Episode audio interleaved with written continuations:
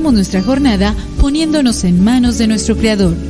Pedimos su gracia para enfrentar como hijos suyos cada reto que la vida nos presente, acompañados de María, la dulce Madre que nos invita a proclamar las grandezas del Señor. Camina con nosotros en radiocepa.com, emisora católica de los misioneros servidores de la palabra.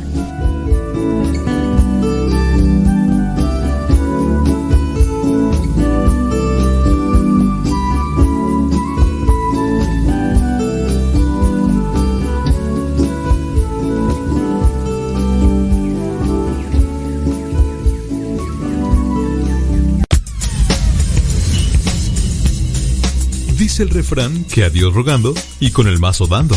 Y el que madruga termina más temprano. Inicia la mañana con una reflexión. Aquí, en tu programa Al que madruga. Con el padre modesto Lule Zavala. Comenzamos.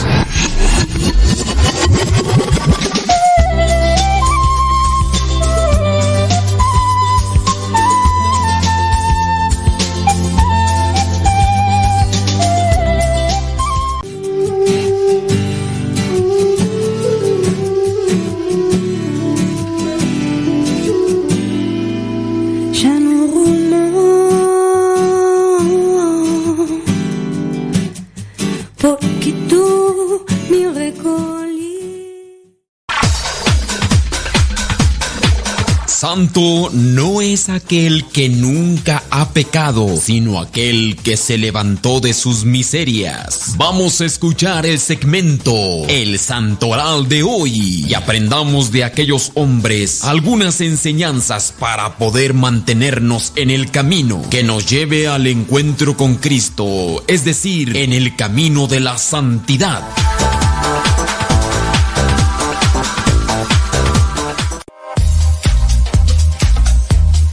Estos huracanados a tiempo con el tiempo para que lleguen a tiempo. Dice Ana Lilia Soto que no se escucha.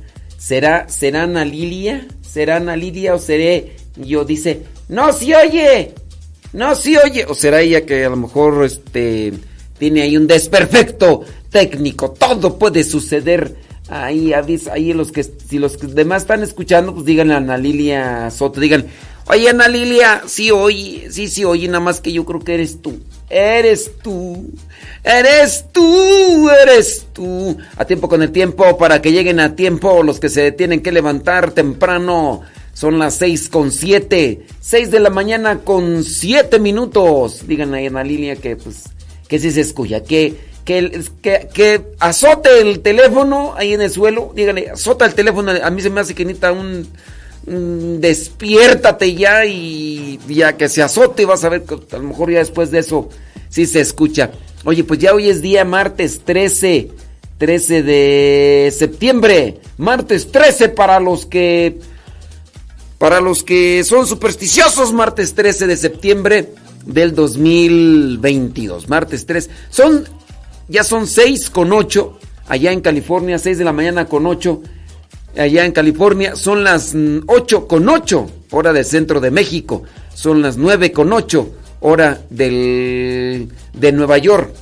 9 con 8. Bueno, pues ahí estamos al pie del cañón. Hoy día 13 de septiembre la iglesia tiene presente a San Juan Crisóstomo. Ahorita vamos a hablar un poquito de eh, San Juan Crisóstomo. Pero también la iglesia tiene presente a San Amado. Amado, él fue un abad, es decir, un monje. También la iglesia tiene presente a San Marcelino de Cartago, él fue mártir laico. Y como mencionamos, tiene la iglesia presente a San Juan Crisóstomo. Y ahorita vamos a hablar por qué, por qué se le decía San Juan Crisóstomo. Vámonos a lo que vendría a ser el recordatorio internacional. Hoy es el Día Internacional del Chocolate. Eh, sí, o sea, el mundo pone días Día Internacional de Chocolate. ¿Le gusta el chocolate? ¿Blanco o negro? Amargo. Prima, prima, allá en la Florida. Son las 9 con 9 allá en la Florida. ¿Sabes? También hoy es día del programador. ¿Conoces algún programador? Pero programador, ¿qué será? ¿Programador computacional o programador de radio? Porque pues también a lo mejor ahí alcanzamos algo. Es el día del programador. ¿Usted conoce a alguien que trabaje en estas cuestiones de computación ahí? Pues dígale, hoy es el día del programador. También hoy es día de eh, mundial del sepsis.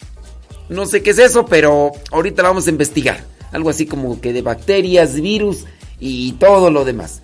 También el, es día del profesor de natación. ¿Eh? ¿Qué tal? Eh, día del profesor de natación. Este, nosotros nomás nada de nada y ya. Y allá en Argentina dicen que hoy es día del bibliotecario. Hoy es día del bibliotecario y ya.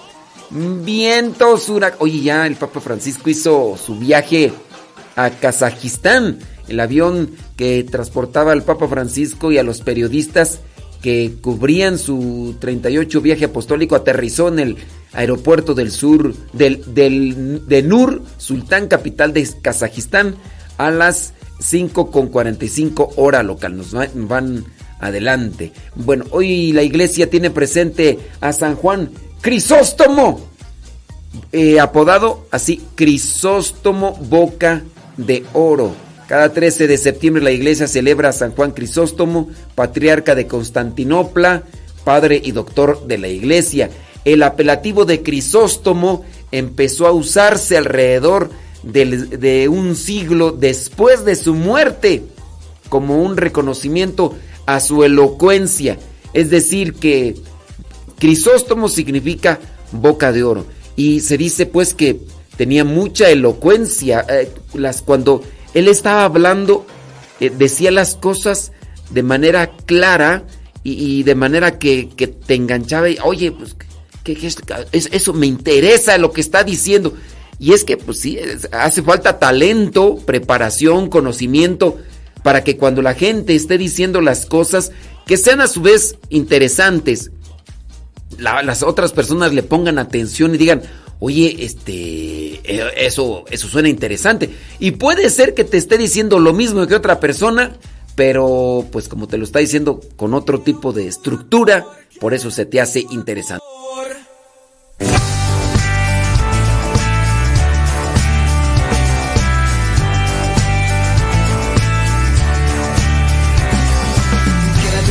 en silencio. Walking in this world. Y quédate nomás, quédate nomás, así nomás. Mira el mar, mira ya, qué bonito está. Mira el cielo azul y bello, allí me encontrarás.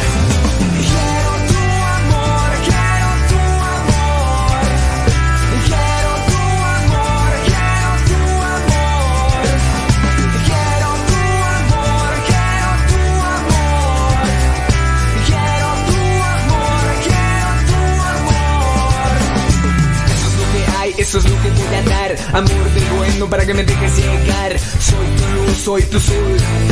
Soy lo que quieras porque soy el creador. Para los santos in the house Everybody stand up. Put your hands in the air I look around. I'm the father, I'm in the sky. Te tengo a mostrar el camino en la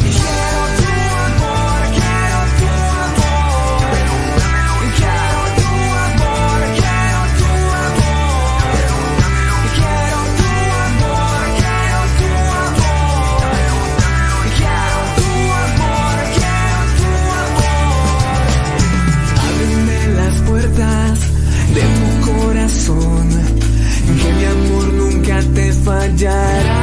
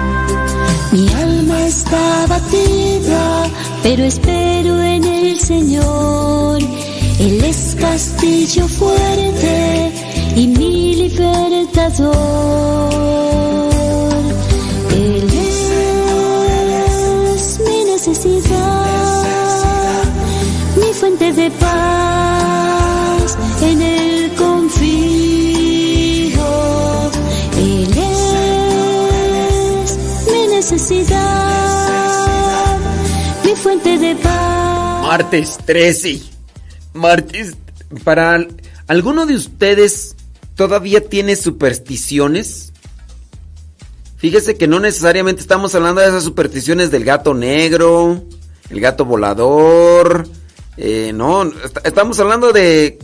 No estamos hablando tampoco de que el espejo. No dudo que algunos de los que nos estén escuchando todavía tengan ese tipo de supersticiones.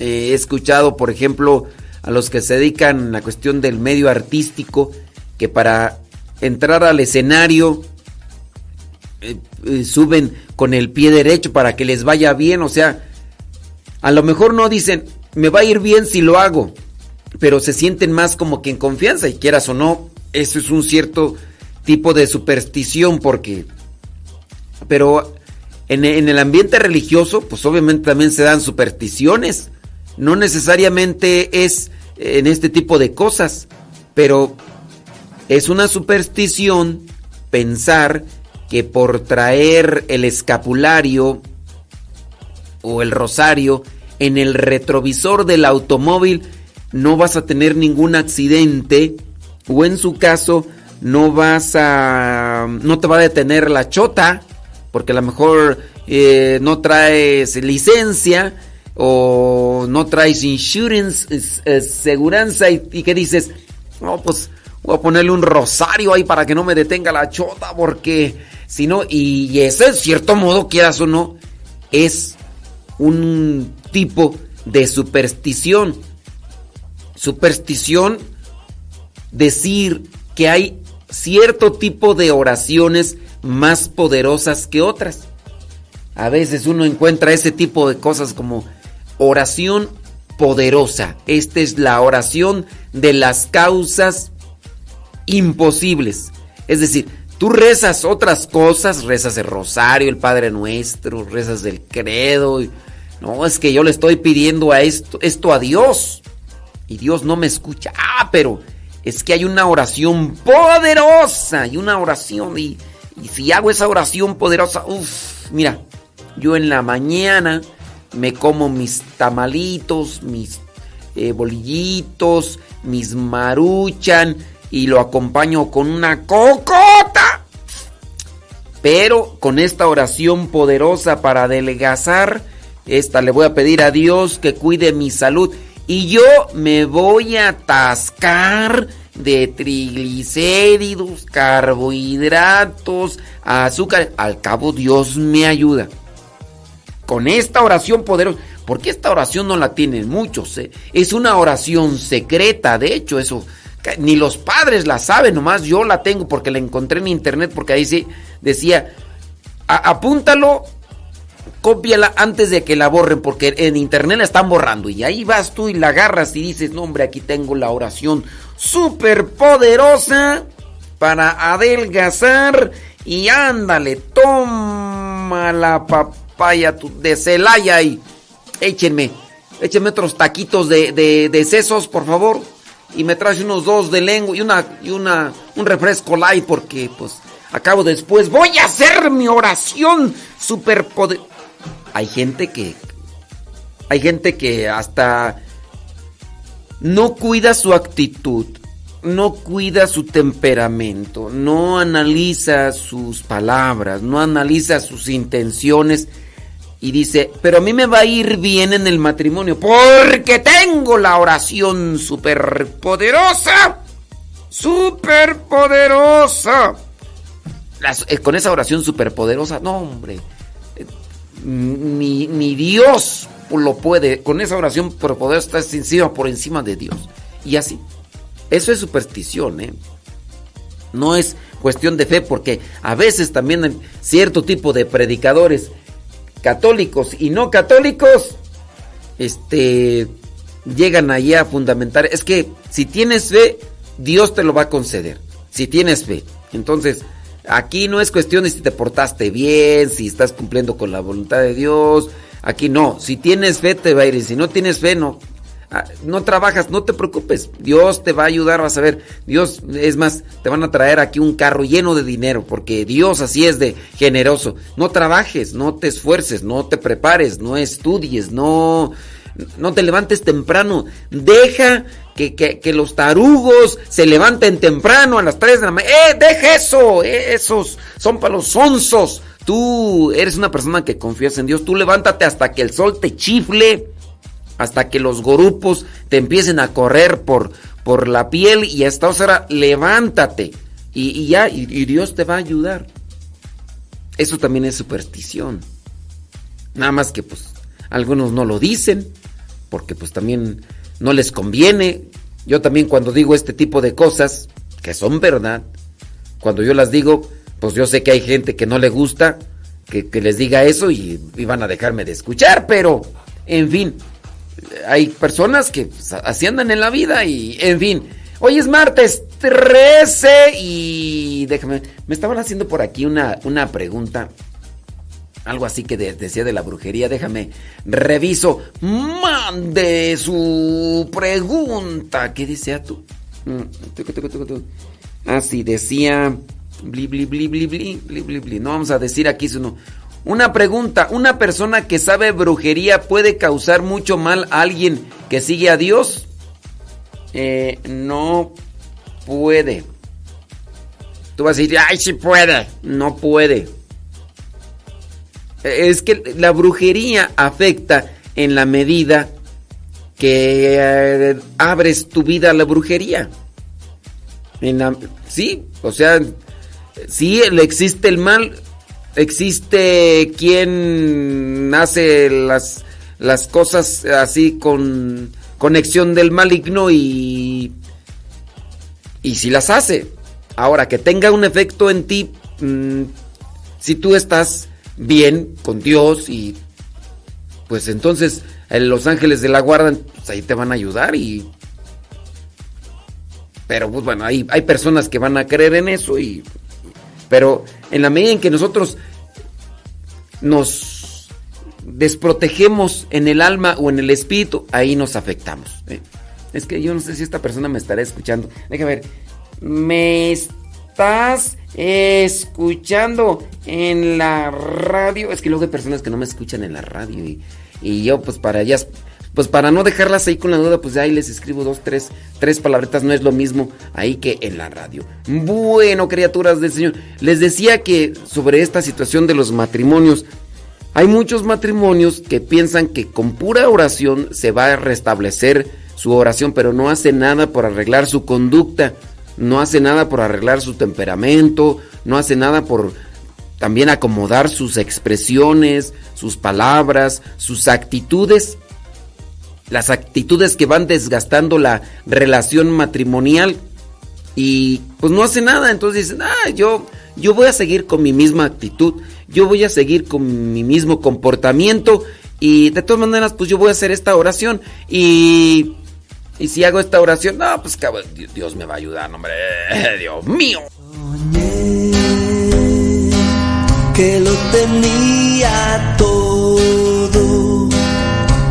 conseguía todo y ese día llegado se hizo realidad. Soñé. Así pasa cuando sucede. Es que hay personas pues que... ¿Quién sabe si me estará escuchando? Bueno, ya en la radio dije algo. Quién sabe si estará ahí escuchando. Y luego no sé ni, ni quién es, nomás ahí en donde dice nombre puso un número 8395. ¿Quién sabe quién? ¿Quién sabe quién será? Ándele, ustedes nos pueden mandar sus mensajes a través del Telegram. Sí, a través del Telegram puede mandarnos su mensajito ahí.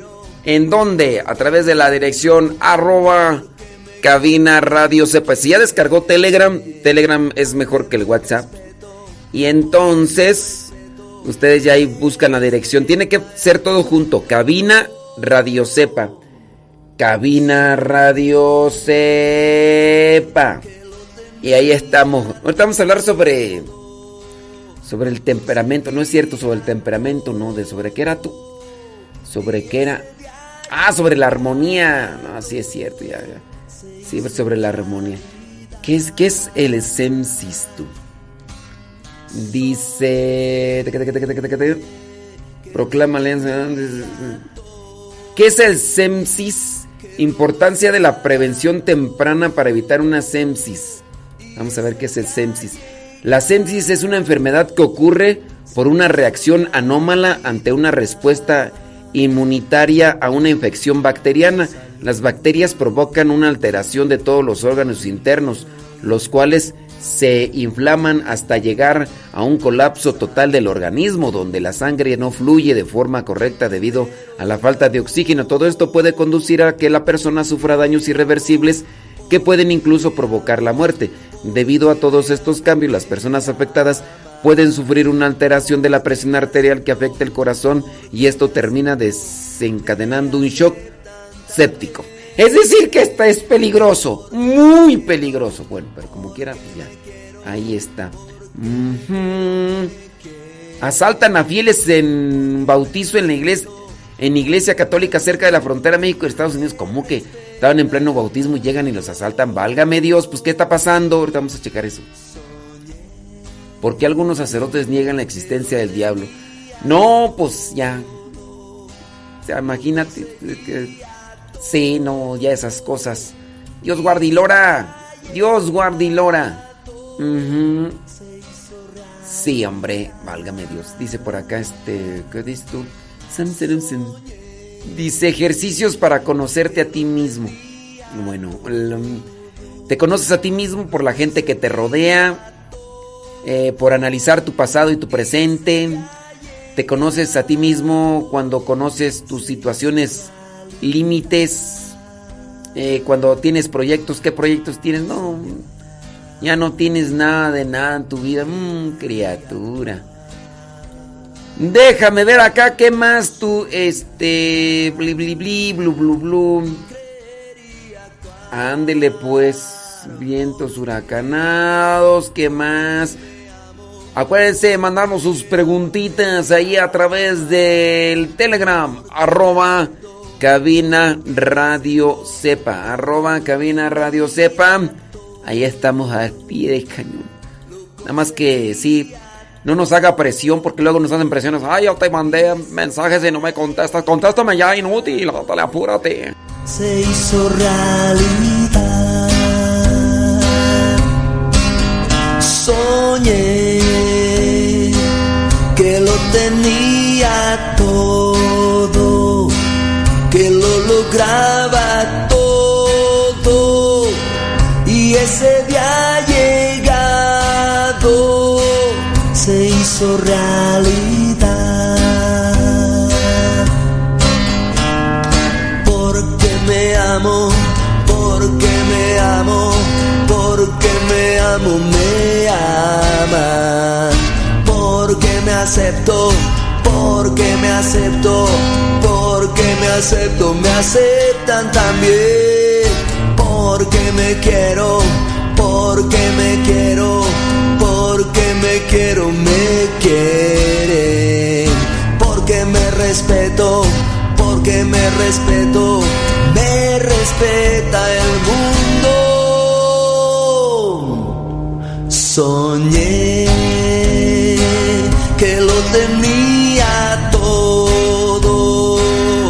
conseguía todo y ese día llegado se hizo realidad.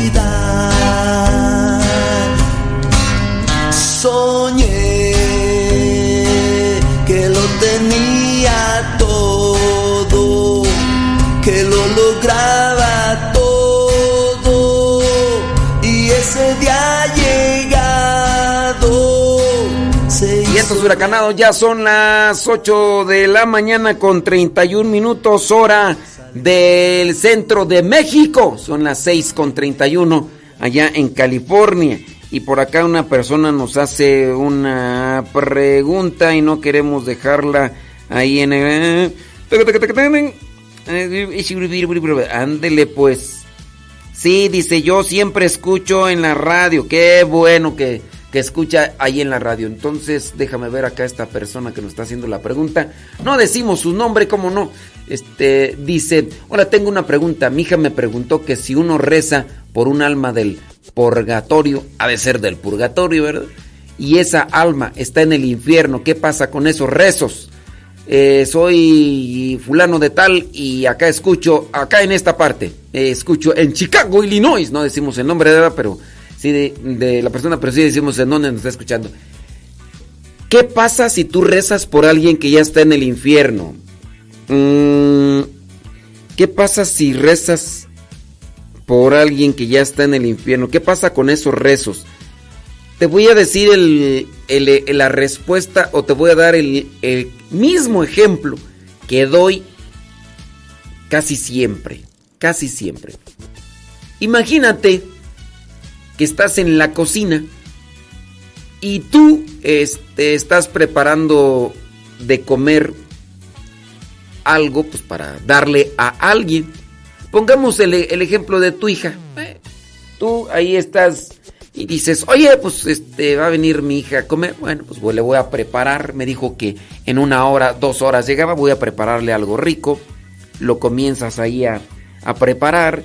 Empiezas ahí picando algo así, una frutita, para que sea como que eh, el que va a abrir. mm, Estás comiendo ahí la, la- la fresita, una papayita, o este, una manzanita, no sé, estás melon, un meloncito así, y comienzas ya a comer, ¿no? Y empiezas también tú a probar aquella comida, de manera que hay muchos de los cocineros que mientras están haciendo la comida, pues la van probando, ¿no? Y también igual al mismo tiempo pues, se va llenando. Ya hay algunos que de buen apetito, todavía después de que prepararon la comida y estuvieron ahí comiendo, todavía se sientan. Y a última hora te habla tu hija que dice, papá, ¿sabes qué? Híjole, es que eh, acá se me cruzó un, un problema, fíjate que no voy a poder ir, a- no, no voy a poder llegar a comer. Y tú dices, no hay problema, guardo la comida para después, pero igual yo voy a comer. Es decir, que cuando uno reza por alguien y esos rezos no le aprovechan, sea una persona como dentro de nos, el dogma, la creencia de nosotros, porque buscamos ayudarle con nuestras oraciones, si a esa persona ya no le sirven o no le aprovechan, pues a uno sí, así como la comida que no creo que exista una señora, ¿verdad? Que diga, yo le voy a preparar de comer, pero yo no voy a comer nada, ¿no? Pues, digo, menos de que esté enferma, pero de ahí para allá también las oraciones no sirven. Las oraciones no sirven. ¿Ok? Y entonces, huracano, espero que esa respuesta te haya ayudado. Dice una pregunta, ¿el canto Amarte solo a ti, Señor, es católico? No sé cuál sea tú. No sé cuál sea ese. Amarte solo a ti, no sé. Sí, es que en este tiempo ¡oh! existen canciones y canciones y canciones y canciones que a lo mejor ustedes piensan que yo las conozco todas, pero no, fíjate que no. Fíjate que no. Dice, mm, dice, que, bueno, padre, entonces en su día usted programa todo lo de la radio, el evangelio y todo la otra persona. ¿De qué me hablas, Willis? ¿De, de qué me hablas o qué? Es que no le entiendo aquí esta pregunta, hombre. Dice, Bli, bli, bli, bli, bli, bli, bli, bli. Bueno, saludos a todos porque nos están acá pidiendo saludos para todos. Bueno, vámonos a la cuestión del tema que teníamos el día de hoy por ahí ya presente. Armonía en la vida. Necesitamos armonía en la vida. Incluso vamos a agarrar el punto. Incluso hasta para hacer bien oración. Si no estamos en armonía nosotros, nosotros, no vamos a poder ni siquiera hacer bien oración. Sí, la oración nos ayuda para estar también mejor en armonía, pero ciertamente hay que también acomodar, antes de hacer oración hay que acomodar cierto tipo de cosas. Por ejemplo, yo les voy a confesar algo. Para los que nos siguen y nos van acompañando en nuestro diario misionero, saben que eh, en ocasiones son pocas horas las que dormimos y ya nuestro organismo en cierto modo se ha acostumbrado.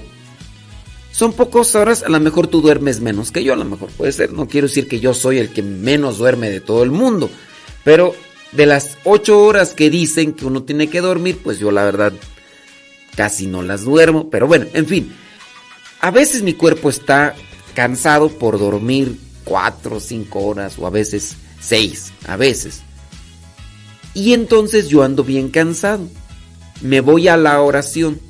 Y en la oración, porque el cuerpo está cansado, porque tiene sueño, entonces no puedo hacer oración bien. Necesito armonizar mi vida. Cuando yo noto que mi cuerpo está realmente cansado y que no voy a poderme sostener de rodillas, regularmente yo mi oración, mi adoración la hago casi siempre de rodillas, hablando de la oración y, la adoración, no hablo de los rezos, la liturgia, las laudes, pero yo regularmente las hago de rodillas.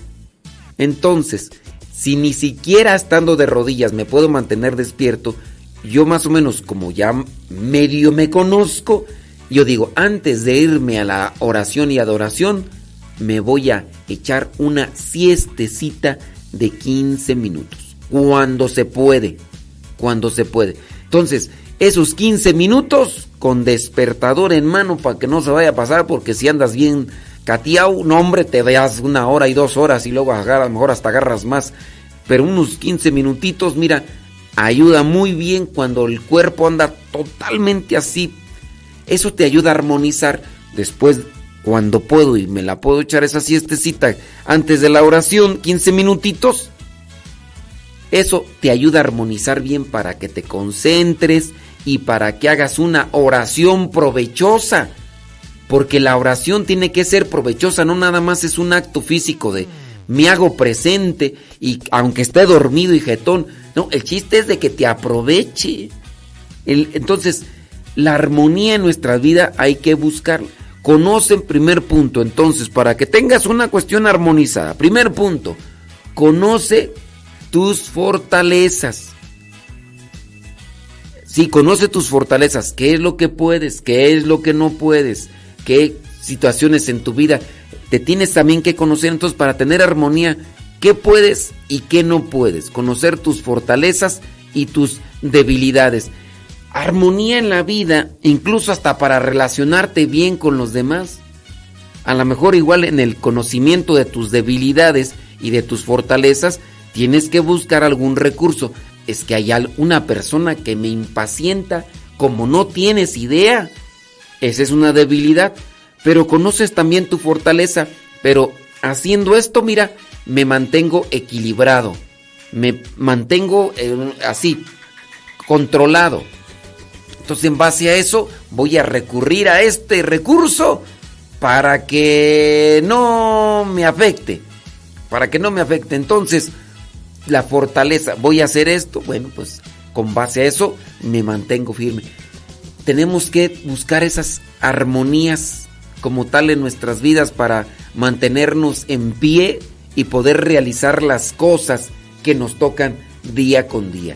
¿Qué otro punto podríamos compartir? Bueno, eh, lo que vendría a ser escuchar a los demás para saber en qué fallamos y en qué cosas estamos progresando. Aunque lamentablemente los demás no nos van a decir en qué cosas estamos progresando, nos dicen más en qué fallamos, pero no tanto en qué estamos progresando.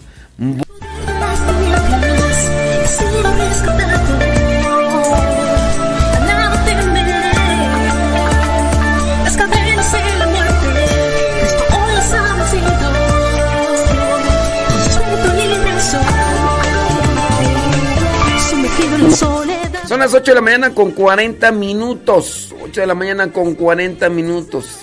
Es que ahí ya no. Allá no lo entendí. Dice, bueno, padre, entonces en su día programa todo lo de la radio, el evangelio. No, pero es, es programador de computación. Es programador de computación. Ey.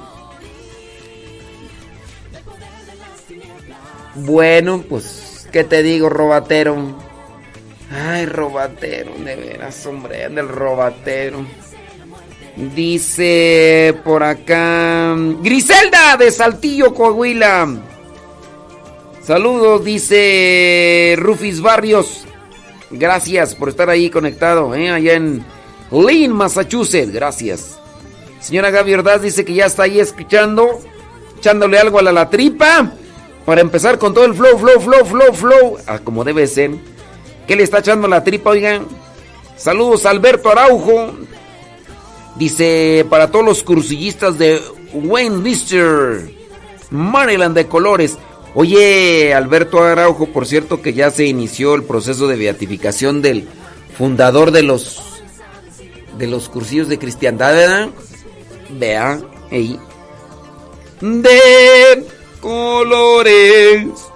Saludos a Maribel Rodríguez allá en Massachusetts. Gracias. Lía Mora, allá en Tulare, California, escuchando al pie. Martín. Martín Villaseñor, no. ¿Quién sabe qué Martín dice? Ya estamos listos para escuchar su programa. Que Dios le dé sabiduría. Para que nos instruya con el carisma. Ándele pues. Martín. Alejandra Merino, allá en Morelia, Michoacán. Ayibelu, allá en Riverside, California haciendo ejercicio y escuchando el programa. Eso. Dice Nayebe, dice, ya nos dijo tarugos porque nos levantamos temprano. Yo no dije. Yo nomás dije que hay personas que podrían pensar eso. Ay, esto para qué haces ejercicio. Tú. Ay. Ay, esto hay que pedirle a Dios, hombre. Dios mío, santo, hombre. Tiene preguntas, láncelas ahí al Telegram. No decimos su nombre para que no. No confirmation. Saludos de. Saludos a Liz de León, Guanajuato, dice María Poradec. Alice de León, Guanajuato. Saludos de Burbank, California, Antonella Ramírez.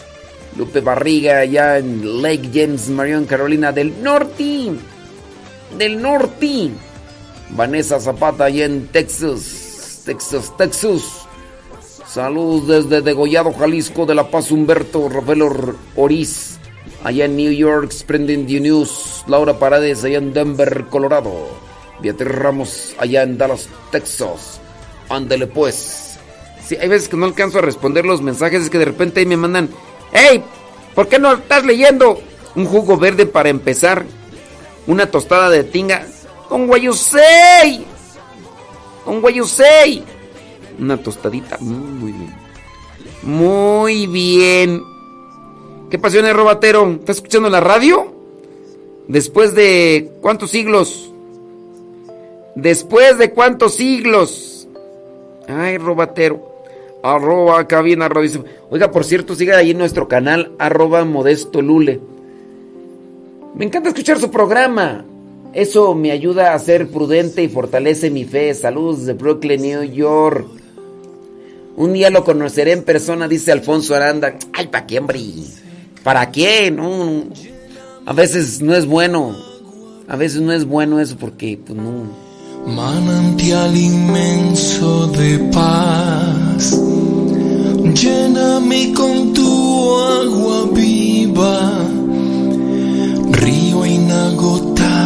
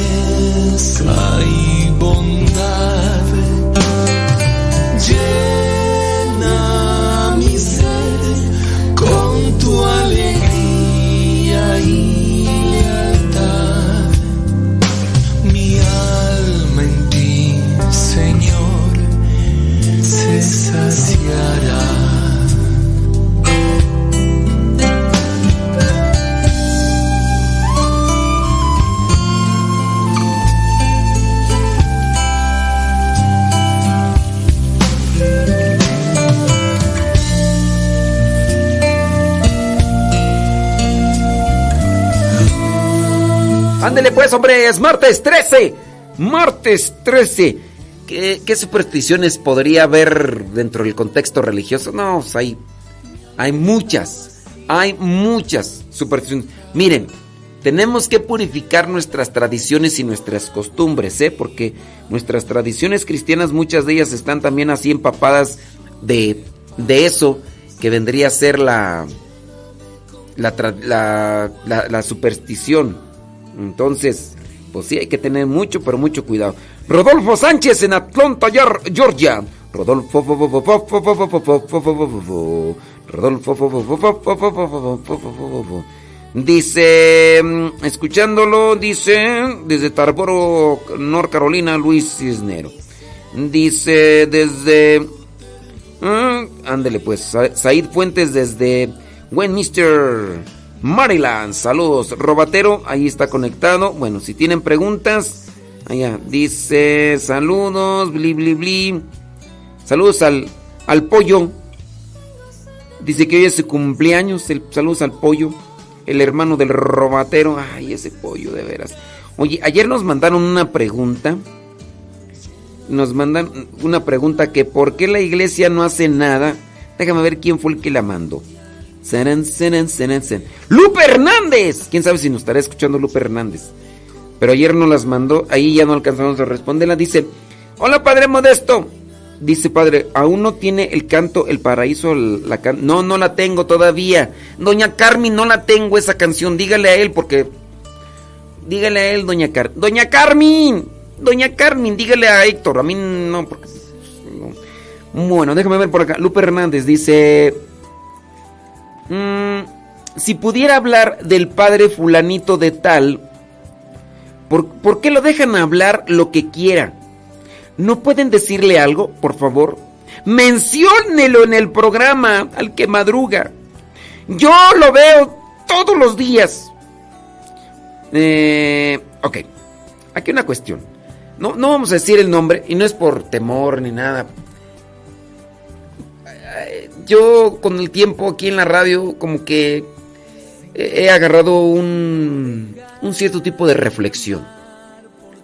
Hay muchas personas que no tienen criterio y que por no tener criterio no se quedan con el cuestionamiento que yo voy a hacer aquí o la reflexión que voy a hacer aquí con relación a este padre que es muy grosero y que de un tiempo para acá ha sido muy popular en las redes sociales, principalmente ahí en esa página de videos, de videos donde pueden subir todos videos de videos, el de YouTube pues. No voy a decir pues su nombre porque hay muchas, pero muchas personas que no tienen criterio. Y entonces inmediatamente comienzan a armar un chismerío y comienzan a armar un pleito innecesario entre, entre dos personas, sin siquiera detenerse a mirar un contexto y todo eso. En internet y en YouTube hay varios, pero unos sobresalen más que otros. Hay un sacerdote sumamente grosero, sumamente grosero. Uno, uno de los sacerdotes también que es grosero, utiliza el doble sentido, es vulgar, ya se salió de la iglesia católica y de hecho fundó su propia secta, su propia secta ahí en Las Vegas, ya algunos lo, lo ubican, ¿no? Y hay otro sacerdote también muy, pero muy popular, que dice muchas malas palabras. ¿Por qué lo dejan decir malas palabras? Pues no es tanto de que lo dejen, si le han dicho desde hace años. Ese sacerdote, eh, creo que es de Guanajuato, ha estado en la diócesis de, en la arquidiócesis de Morelia, Michoacán, y ya ha estado tanto en, en Guanajuato como en Michoacán por mucho tiempo. Y él, desde que comenzó su ministerio, así ha sido. Ahora, eso no lo justifica. Le han llamado la atención, sus hermanos sacerdotes le han dicho también, y él sigue y sigue así. ¿Sabe cuál es el problema aquí? El problema es que la gente le echa mucho incienso. Le echa mucho incienso a ese sacerdote. Vea, por ejemplo, un video de este sacerdote. Tiene hasta 200 mil, 300 mil vistas. Un video de una homilía de él. ¿Cuántas, cuántas vistas tiene, por ejemplo, una homilía que yo subo a, a YouTube? Mil, dos mil.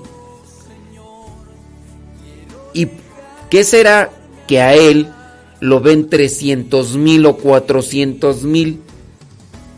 Digo, está bien que yo no sea tan profundo, tan espiritual, pero creo yo que en el caso de este sacerdote que utiliza la mala palabra, el doble sentido y que habla de política y de un montón de cosas, ciertamente las personas le echan mucho, pero mucho incienso.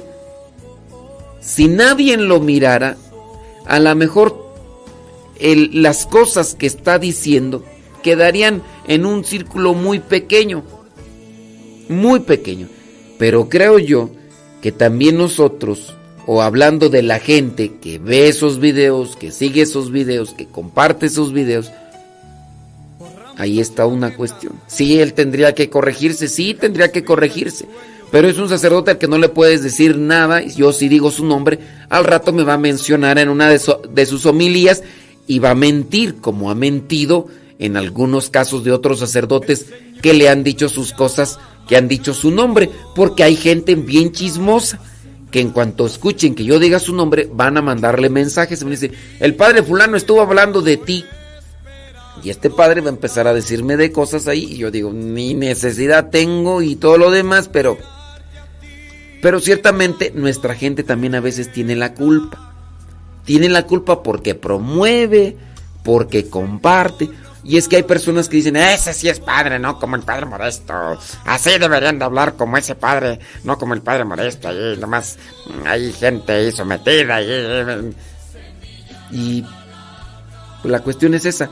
Pero de que le han dicho que modere su vocabulario, se lo han dicho. Lo pueden este, suspender. Tengo entendido yo que hay suspensiones que se le han dado, así no sé si me equivoque, pero en ciertos momentos ha quedado por ahí. Pero como no son faltas que sean del tipo penadas por el derecho canónico, por eso no se le ha eh, sometido a una pena canónica, porque el derecho canónico establece cierto tipo de normativa en la cual si se infringe, entonces viene una pena canónica pero él sí está mal moralmente, pero de sus faltas y de sus fallas, el derecho canónico no aplica una pena de suspensión o todavía en esa cuestión no. Y como no es que existan muchos, muchos, muchos, el obispo y sus hermanos sacerdotes le han dicho, pero no hay una pena canónica para ese tipo de cosas. Aquí la cosa es las personas que le dan por publicidad y le dan. Pues, pero sí hay que rezar por ese padre y también recen por mí.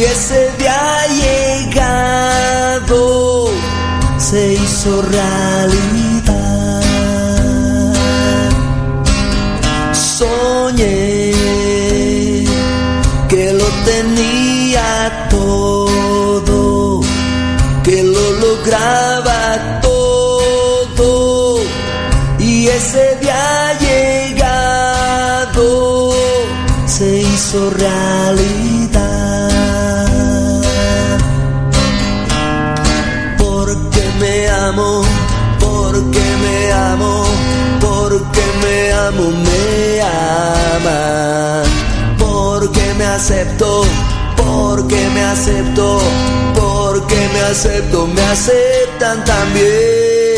Porque me quiero, porque me quiero, porque me quiero, me quieren. Porque me respeto, porque me respeto, me respeta el mundo. Soñé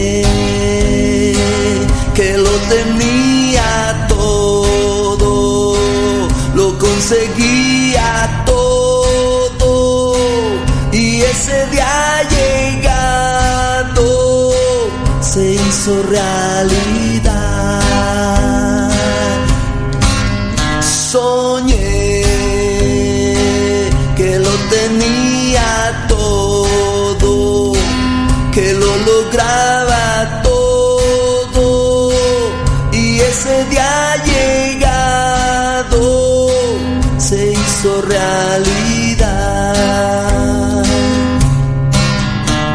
Salud, dinero y amor. Salud, dinero y amor. Porque me amo, porque me amo, porque me amo, me ama. Porque me acepto, porque me acepto, me aceptan también. Porque me quiero, porque me quiero, porque me quiero, me quiere. Porque me respeto, porque me respeto, me respeta el mundo.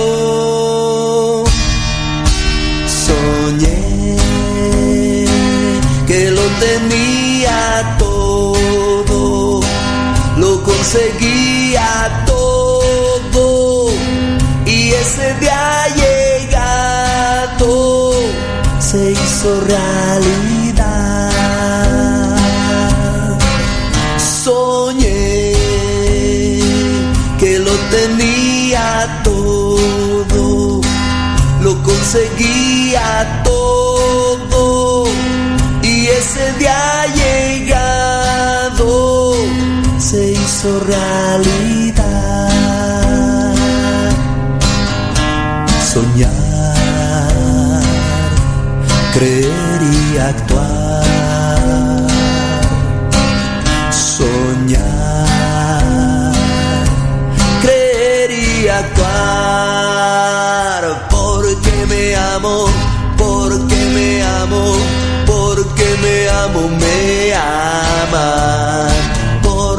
Acepto, porque me acepto, porque me acepto, me aceptan también. Porque me quiero, porque me quiero, porque me quiero, me quiere.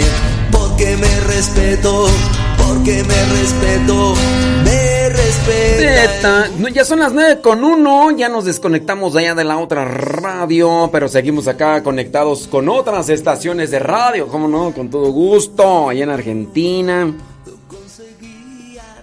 Que dice Alberto Araujo que ya tienen elotes y habas. Este, me encantan los elotes. No los celotes, de, lo- los celotes eh, los tiene ya sabes quién. Ya sabes quién tiene los celotes.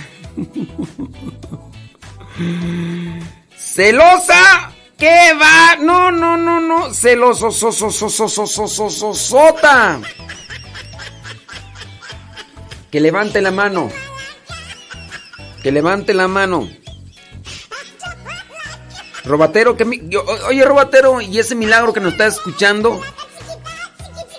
¿Te acuerdas cuando empezábamos con la radio allá en el 2009? El robatero era el que estaba ahí al, al pie del cañón.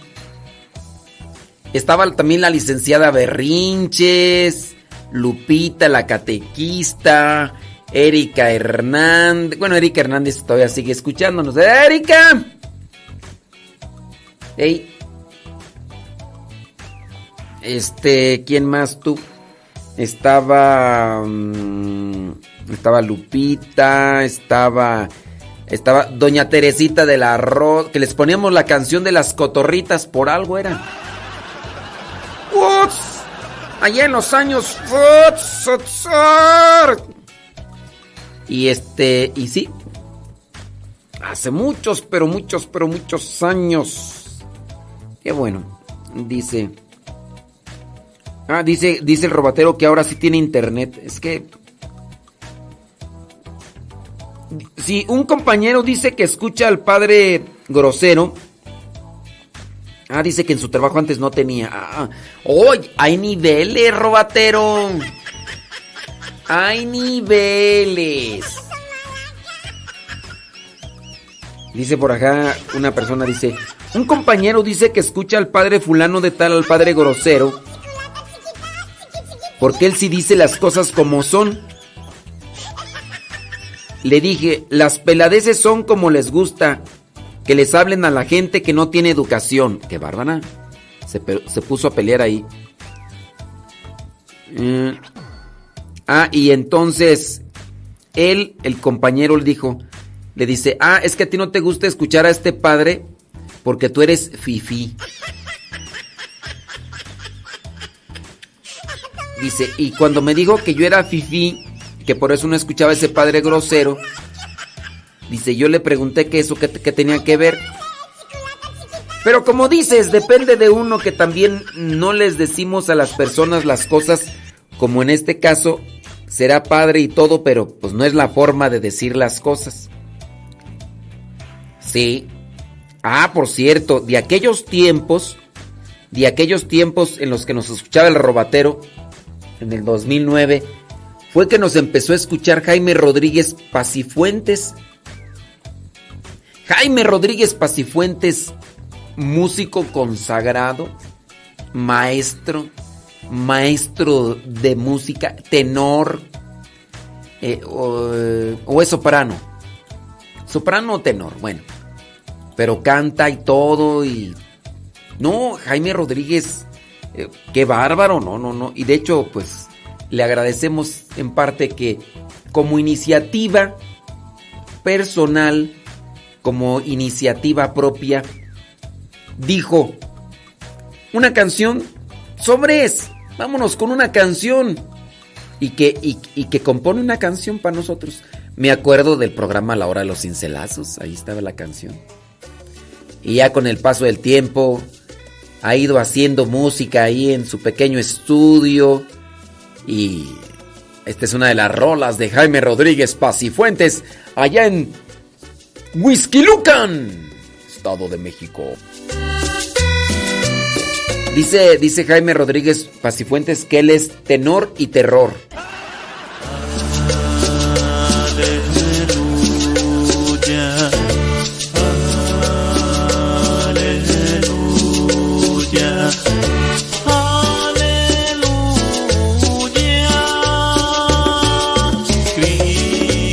Dice Diana, dice que yo digo las cosas como son, pero sin necesidad de las groserías.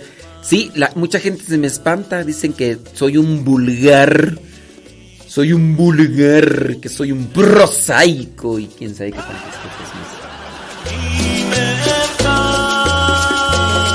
Yo les digo, ay, muy delicaditos, muy delicaditos, hijos de Dios Santísimo.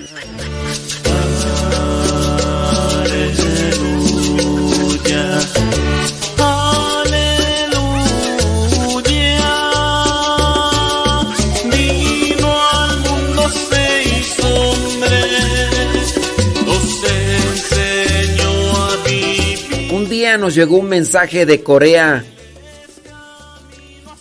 De Corea. Y entonces me dijeron que estaban en Corea del Sur, que eran mexicanos que alguien de acá de México les había compartido el enlace de Radio Cepa y que nos estaban escuchando. Allá estaba Carlos y su hermano, ay, ¿cómo se llama su hermano tú? Javier. Creo que sí, Javier.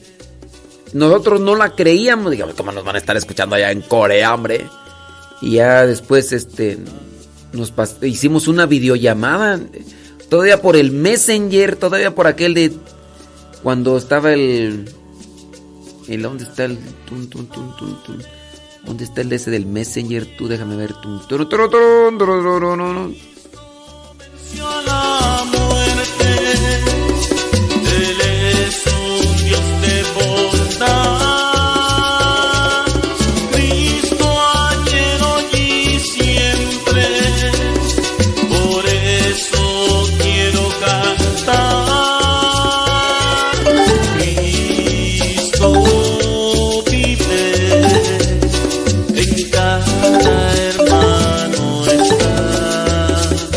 Acuerdas, Robatero, cuando utilizábamos el Messenger? No, del Robatero ya están viejos los pastores, ¿verdad, Robatero? Robatero, ¿te acuerdas cuando utilizabas el Messenger? El Messenger. Bueno, y en esa ocasión, pues ya nos comunicamos con Carlos y Javier, mexicanos, músicos versátiles allá en Corea del Sur. Pasado el tiempo, se dejaron caer acá a México para visitar a sus familias y entonces vino el momento en el que Carlos y Javier dijeron, queremos ir a la cabina de Radio Cepa, queremos conocerlos. Y yo les dije, no hay nada que conocer, las puertas de Radio Cepa están para ustedes totalmente cerradas.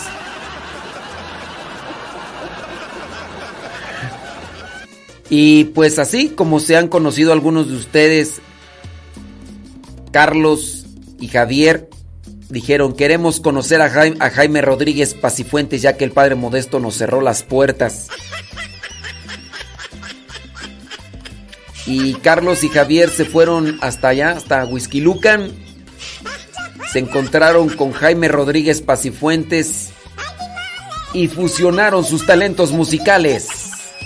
Y de ahí salió esta rola.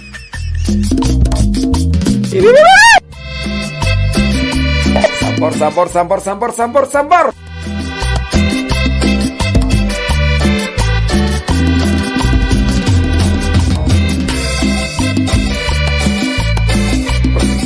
Después Carlos y Javier pues ya cada quien agarró su rumbo musical y ahora es Charlie sus teclados. De hecho, el que canta es Charlie, Carlos. Por si- él es músico versátil junto ahora con su esposa y su hija. Eh, así, trabajan en eventos así familiares y cantan pues música, pues música guapachosa. No sé si hasta... Pero ahí está Charlie y sus teclados. Ahí lo pueden ustedes buscar ahí para que vean que... que- pero es de este tipo de música así, de la popular. Pe- O sea, esta canción es popular, esta canción es de Diosito.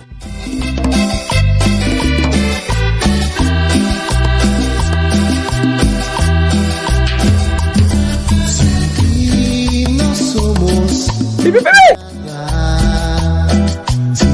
Zambor, zambor, zambor, zambor. en un vaso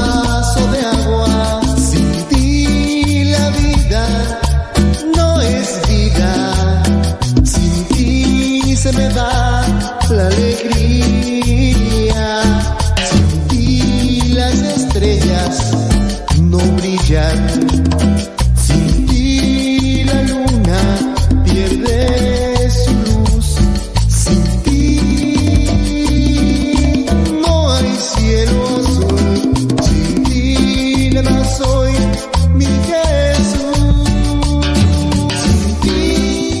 Ya estaban entrados y en la barra, dijo Jaime Rodríguez, Pacifuentes y Charlie.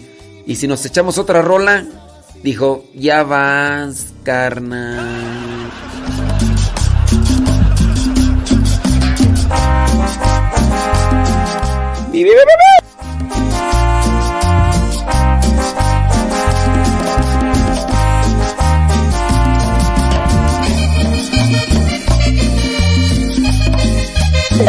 ¿Soy yo o son la misma base de timbales, Jaime Rodríguez?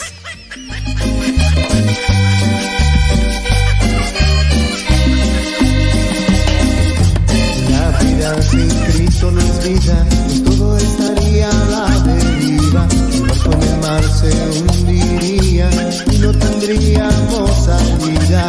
Pero qué bueno que tengo a un amigo y él siempre está conmigo. Ayuda a vencer lo que me puede hacer caer. Viva mi Cristo Jesús, sumo y eterno sacerdote. Mi vida sin ti no es vida, Señor creador de las misiones, Cristo salvador del mundo, enséñanos a ser como tú.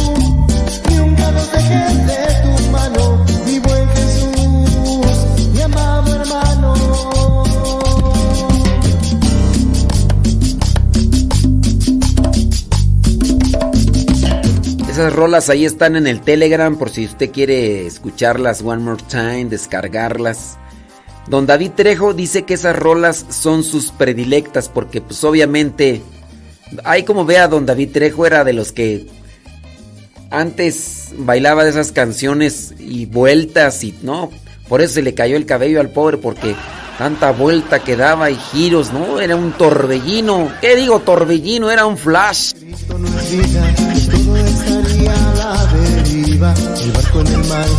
Le decían el trompo bailador, imagínese.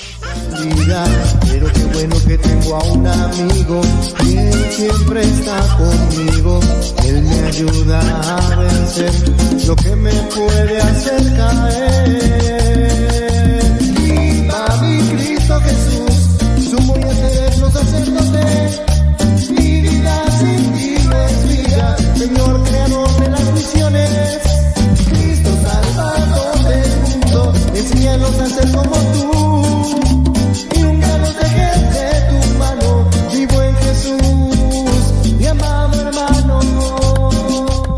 Ahora la señora Gaby Ordaz es la que agarra al pobre gato. El pobre gato ahora es el que paga el...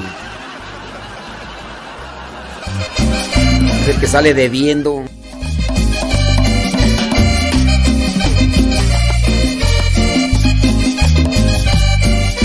Agarren ese gato, por favor, porque ahorita van a volar pelos.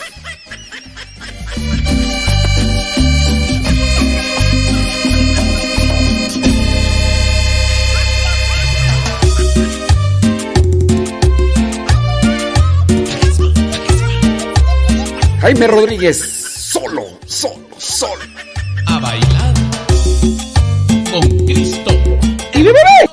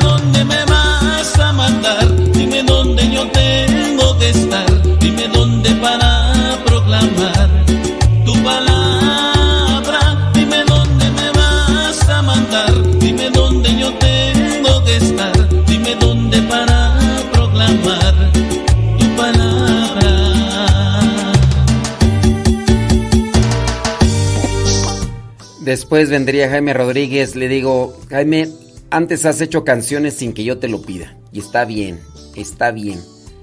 Pero ahora necesitamos que nos hagas una canción para el programa Al que Madruga. Porque comenzará ya en Los Ángeles, California. Bueno, ya está en Los Ángeles. Y una canción para el que madruga, Jaime. Y dice, ¿cómo no? Con todo gusto. Déjeme ir a la oración y ahorita regreso y que se compone esta rola.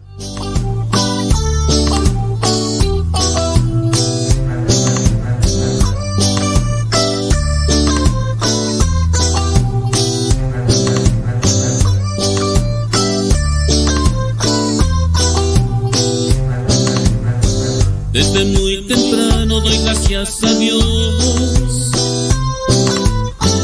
Desde muy temprano me comiendo al Creador. Desde muy temprano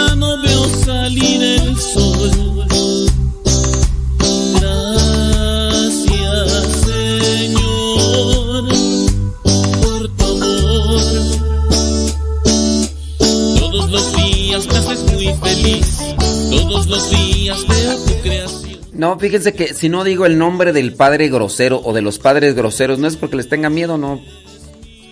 No es una cuestión de confrontación, solamente lo hago porque hay mucha, pero mucha gente que que no tiene criterio. Yo lo que trato de hacer aquí, porque no voy a solucionar nada diciendo el nombre del padre grosero o de los padres groseros.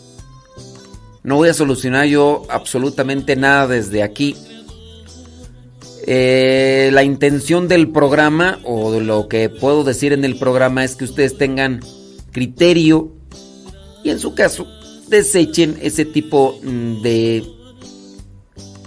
de reflexiones que utilizan malas palabras. Digamos que esa sería más bien mi... Eh, ese, vendría a ser más bien mi, mi, mi punto. Yo lo que quiero es que ustedes reflexionen. y como quiero que ustedes reflexionen sobre lo que es bueno y correcto, no hay necesidad de que yo les diga el nombre de, ah, el padre fulano de tal, que de hecho ni sé cómo es su nombre, sé el, sé el apodo que le dicen y del padre este que hizo en en, en, Estados Unidos que se, que se fue a Las Vegas. Yo pienso mal por ese sacerdote, pero más peor la gente que lo sigue. Más peor. Entonces yo podría también aquí decir los nombres de las personas que... Pero no, o sea, el caso es que ustedes abran los ojos y se den cuenta que, que hay cosas que no ayudan. Y específicamente en este caso cuando se utiliza una doble circunstancia. Entonces, sin decir nombres, pues el que, el que es observador ya sabe, dice, ah, está hablando de este padre y este y este y este padre. Estoy, estoy refiriéndome a una actitud no propia, no correcta, no saludable, no provechosa. Entonces, no, no es que les tenga miedo, pues no es, no es de que me vaya a pelear o que tenga miedo a lo que me diga de mí, no. No, yo sé que no voy a arreglar su actitud, no voy a corregir su actitud haciéndolo yo más evidente. Yo lo que quiero es que ustedes que sí me están escuchando tengan un discernimiento y vean que esas cosas simplemente no ayudan, sin que yo les diga el nombre. Sin que yo les diga el nombre. Sepan, eso no, no es conveniente porque no te ayuda. Ándele pues, hombre. Ándele pues.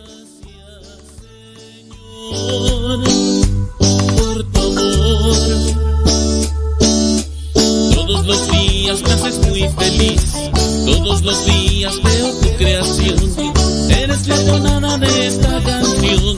Eres mi todo. Aleluya. El que madruga, Dios le ayuda. El que madruga, Dios siempre está con él. El que madruga, Dios le ayuda. El que madruga, Dios siempre está con él. Nuestro Rey.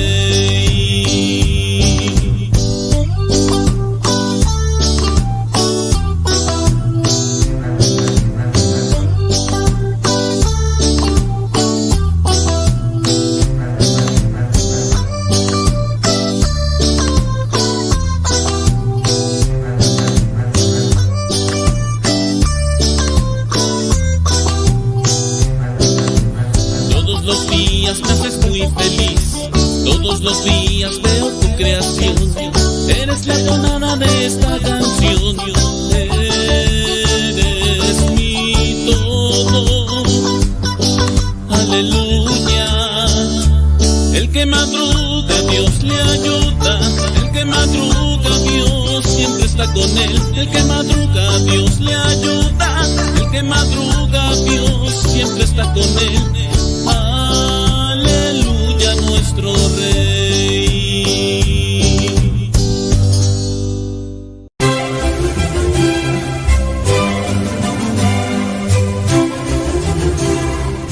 13 de septiembre se celebra a San Juan Crisóstomo, arzobispo de Constantinopla y patrono de los predicadores. Recibió el apodo de Crisóstomo que significa boca de oro porque sus predicaciones eran muy apreciadas por sus oyentes. San Juan Crisóstomo es el más famoso orador que ha tenido la iglesia.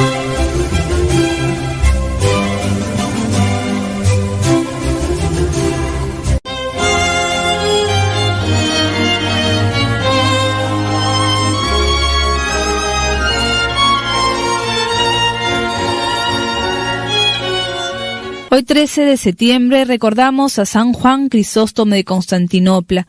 Su nombre Juan fue acompañado tres siglos después de su muerte por el apelativo de Crisóstomo, que significa boca de oro en reflejo de su gran don de oratoria.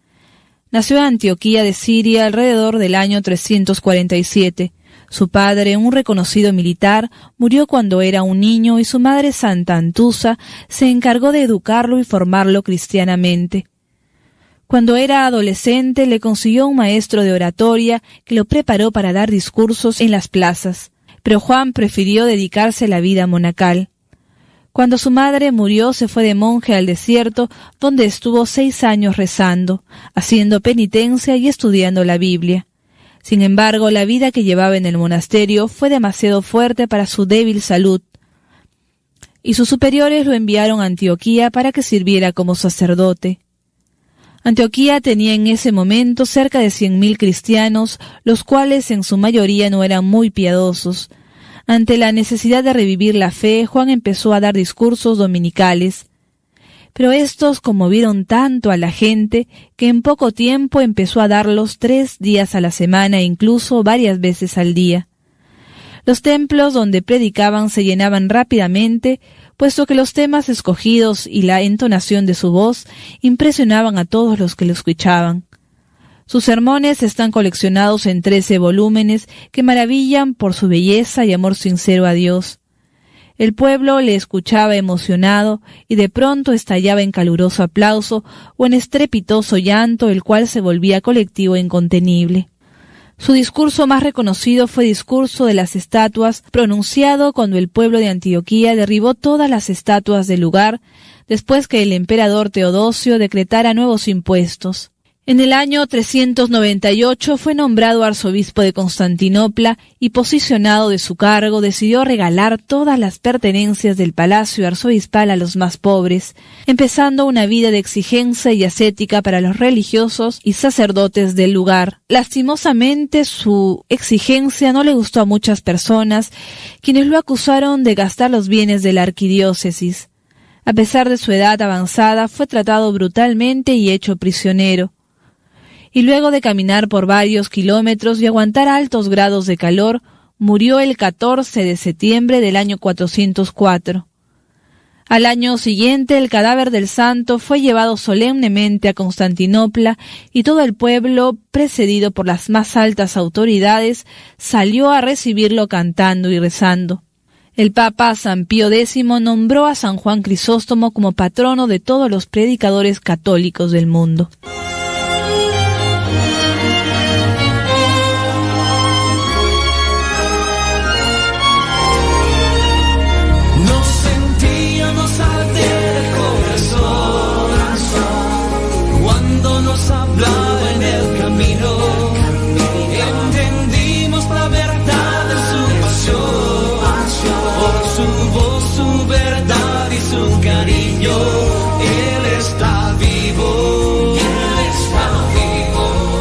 Tenemos aquí en cabina a Ernesto, él es de Veracruz, está haciendo su experiencia como misionero laico y eh, Ernesto recientemente ha hecho su promesa como, como misionero y de la pregunta muy trillada pero muy necesaria es ¿por qué, por qué querer ser misionero Ernesto? ¿Cómo estás? Eh, muy bien, gracias a Dios. Ok, ¿y por qué, por qué querer ser misionero? Pues la verdad, eh, mi meta era otra. ¿Cuál meta era? Cuál, ¿Cuál era tu meta o tu objetivo? Mi objetivo era, este, a lo mejor no era el estudio, mi objetivo era estar en la, en la marina. ¿Querías estar en la marina? ¿Entraste a alguna etapa o solamente era como un deseo? Eh, no, de hecho tramité todos mis papeles, la cartilla militar que me piden, pero pues no. Realmente yo tomé esa decisión porque realmente fue la que ha cambiado mi vida. Ya. Y, bueno, tú tenías ese proyecto de vida. ¿Qué hizo que cambiara? Eh, tanto mi familia, pero principalmente fue el llamado de Dios. ¿Y cómo descubriste ese, ese llamado de Dios? La necesidad de mi familia. ¿Y eh, se puede saber cuál era la necesidad de tu familia que te llevó a encontrarte con Dios? Realmente yo he querido siempre el bien para ellos. Ha habido problemas, disgustos, como toda familia pero hay momentos en los que a mí me empezaron a cuestionar realmente este pues cómo están llevando la relación de mis papás. Problemas por acá problemas por allá. Y yo me empezó a cuestionar. Yo era un grupo de este estaba en el grupo de monaguillos pero llega hasta cierto momento en donde pues si uno se deja influir por los demás eh, hace uno las cosas por hacer. En pocas palabras ya no le tomaba el sentido pero después que empezó a pasar todo ello, pues realmente me empezó a cuestionar y digo, quiero darle un cambio a mi familia, quiero el bien para ellos y ¿cómo no hacerlo sirviéndole al Señor? Mismo mi, mamá me lo dijo. Ella está ha estado siempre más dispuesta a que siga yo acá, a que me, me regrese para mi casa y me, y me vaya yo a lo mismo de antes. Aunque no, era malo lo que hacías antes, o sea, no era una situación de vicios y cosas de esas, ¿verdad? Así como que, que pudiera tener tu mamá el temor, pero como que ella sabe que lo que estás haciendo ahora te ayuda a ti y también con eso puedes ayudarle a mucha gente, me imagino es eso, ¿no? Sí, realmente yo nunca he estado en vicios, realmente, la verdad, si tomaba, nunca me drogué, pero es una, es una gran experiencia estando acá, encuentra uno de todo, ayuda uno a las personas, a lo mejor no soy el gran misionero, pero eso es lo que a mí me, me ha impulsado a verdaderamente darle pues el sí generoso día con día al Señor como todos, fallas y errores, pero de ellos se van aprendiendo. Lo que yo he visto es de que hay que tratar de que no estancarse en ciertas cosas y seguir adelante, porque tanto es un buen para un bien para nosotros, pero también para los demás. Hablabas ahorita, dices, no soy un gran misionero, pero ciertamente mm, no es las cosas grandes que hacemos, sino la disposición, ¿no? Recordando al joven aquel que tenía solamente cinco panes y dos peces, eso fue lo poquito que tenía, pero lo puso en manos de Dios y es donde se da el milagro. ¿Cuál fue, eh, digamos, el punto así como medular y que tú dices, esto eh, eh, fue lo que me hizo tomar la decisión y hacer la experiencia misionera? ¿Fue una hora santa? ¿Fue un retiro? ¿Fue en una misa? ¿O sirviendo ahí? ¿Qué, qué fue lo que hizo que, que dieras ese vuelco de orientarte quizá a cuestiones de la Marina, del estudio, a querer ahora anunciar la palabra? Llegó eh, en un momento, fue en un retiro que se realizó hace un año, en abril. Fue mismo eh, aquí en la casa de, de Chicoloapan. Eh, fue en un acto penitencial, en donde yo me sentí identificado con ese personaje. Al último se realizó una obra del llamado Cristo Roto, en donde realmente a mí me conmovió, porque digo, esta es mi vida que estaba yo llevando anteriormente y que me estaba llevando a la destrucción realmente hasta de mí mismo. Llegó al grado de sentirme o de estar en una crisis existencial, pero realmente pues Dios maneja todo eso, porque me, me identifiqué de ese personaje. Realmente era sobre la mujer adúltera ver que nuestra vida no ha sido la perfecta, pero ante Dios realmente eso es lo que nos hace grandes, servirle al Señor. Tu familia, cuando tú les das a conocer que, quieres ser misionero, ¿recibiste de todos el apoyo o, no fue así? Eh, sí, de hecho yo nunca les comenté de que ya me iba yo a quedar a la formación. Viví mi... Tu retiro. Mi retiro. Ya había yo estado en otros anteriormente, como eh, tengo un hermano que está acá. Ok. Y este... ¿Fue, ¿Fue, inspiración tu hermano para... Mm, él, es también misionero o ya es religioso? Él por el momento está en la etapa de filosofía. Ok, ya es, ya religioso entonces, es seminarista. y, pero él fue una inspiración así como... O, o, no necesariamente fue como algo, sino que las cosas que tú analizaste en tu vida. Eh, sí, también ha sido una gran inspiración para mí, porque realmente pues él pues él, él les tocaron momentos eh, muy diferentes en la vida, eh, igual con los problemas en la familia más fuertes, pero yo me impresiono y me, y me admiro de él porque nunca ha sido rebelde, nunca ha tomado el mal camino, nunca lo tomó y gracias a Dios él lo llamó y ahora está sirviéndole. Sirviéndole.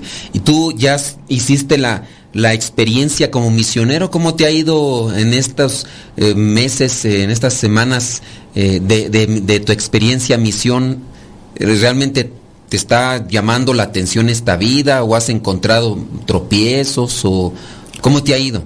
Pues tropiezos en la vida yo siento que todos lo hemos tenido. Uno de ellos que a mí me ha sucedido, pues es estar en la formación. Eh, es enterarme de, ciertas cosas que pasan en mi familia y pues que son pruebas tan grandes que también este Dios pone para verdaderamente forjarnos en este caminar. Poner la confianza en Dios, no saber que al final de cuentas Dios es el que trabaja y en realidad pues solamente nosotros debemos de, de hacer su voluntad. Oye, ¿qué, por ejemplo, alguna cosa así que tú tengas como dentro de estos poquitos meses que tienes, así algo que te ha inspirado en la misión para seguir caminando? Pues entre ello, pues también el testimonio de los demás hermanos, hermanas, también religiosos, sacerdotes.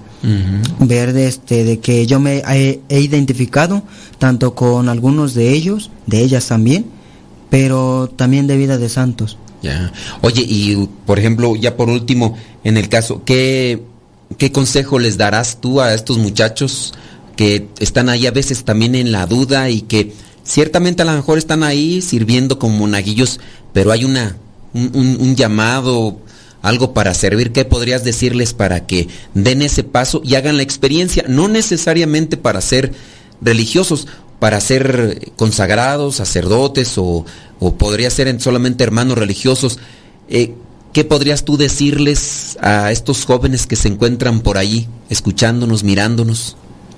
Pues que no tengan miedo al llamado de Dios. Realmente pues estamos aquí por un momento, nadie sabe cuándo Él nos va a llamar y mejor es servirle.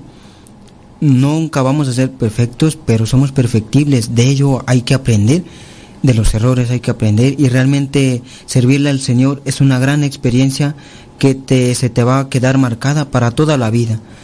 Te va a ayudar en la decisión que tú quieras tomar después de hacer de esta experiencia. Si tu vida es este, el matrimonio o realmente siente uno el llamado a la vida religiosa, pues adelante, pero por el momento tratar de vivir bien la, la formación y la misión pero siempre confiando en Dios. Confiando en Dios, que esa es la, la, clave. Bueno, mi estimado Ernesto de Veracruz, México, muchísimas gracias por compartirnos tu experiencia y también de cómo fue este llamado. Que Dios te bendiga y a seguirle muchas, echando muchas ganas ahí en la misión. Muchas gracias, igualmente. Pues, bueno, pues ahí lo tenemos. Chavos, chamacos y chamacas, por si se animan, den ese paso adelante, hagan la experiencia. No necesariamente es yo quiero ser monjita, yo quiero ser eh, sacerdote. Es una experiencia que se hace aquí con nosotros, los misioneros servidores de la palabra, de un año, ocho meses, y en ese año, y si no te alcanza ese año, ocho meses para poder hacer un, un balance, eh, tratar de evaluar tu vida, bueno, pues puedes renovar otro año y ya en ese otro año podrás también tomar una consideración si sigues adelante este llamado que te hace Dios. Nos sentíamos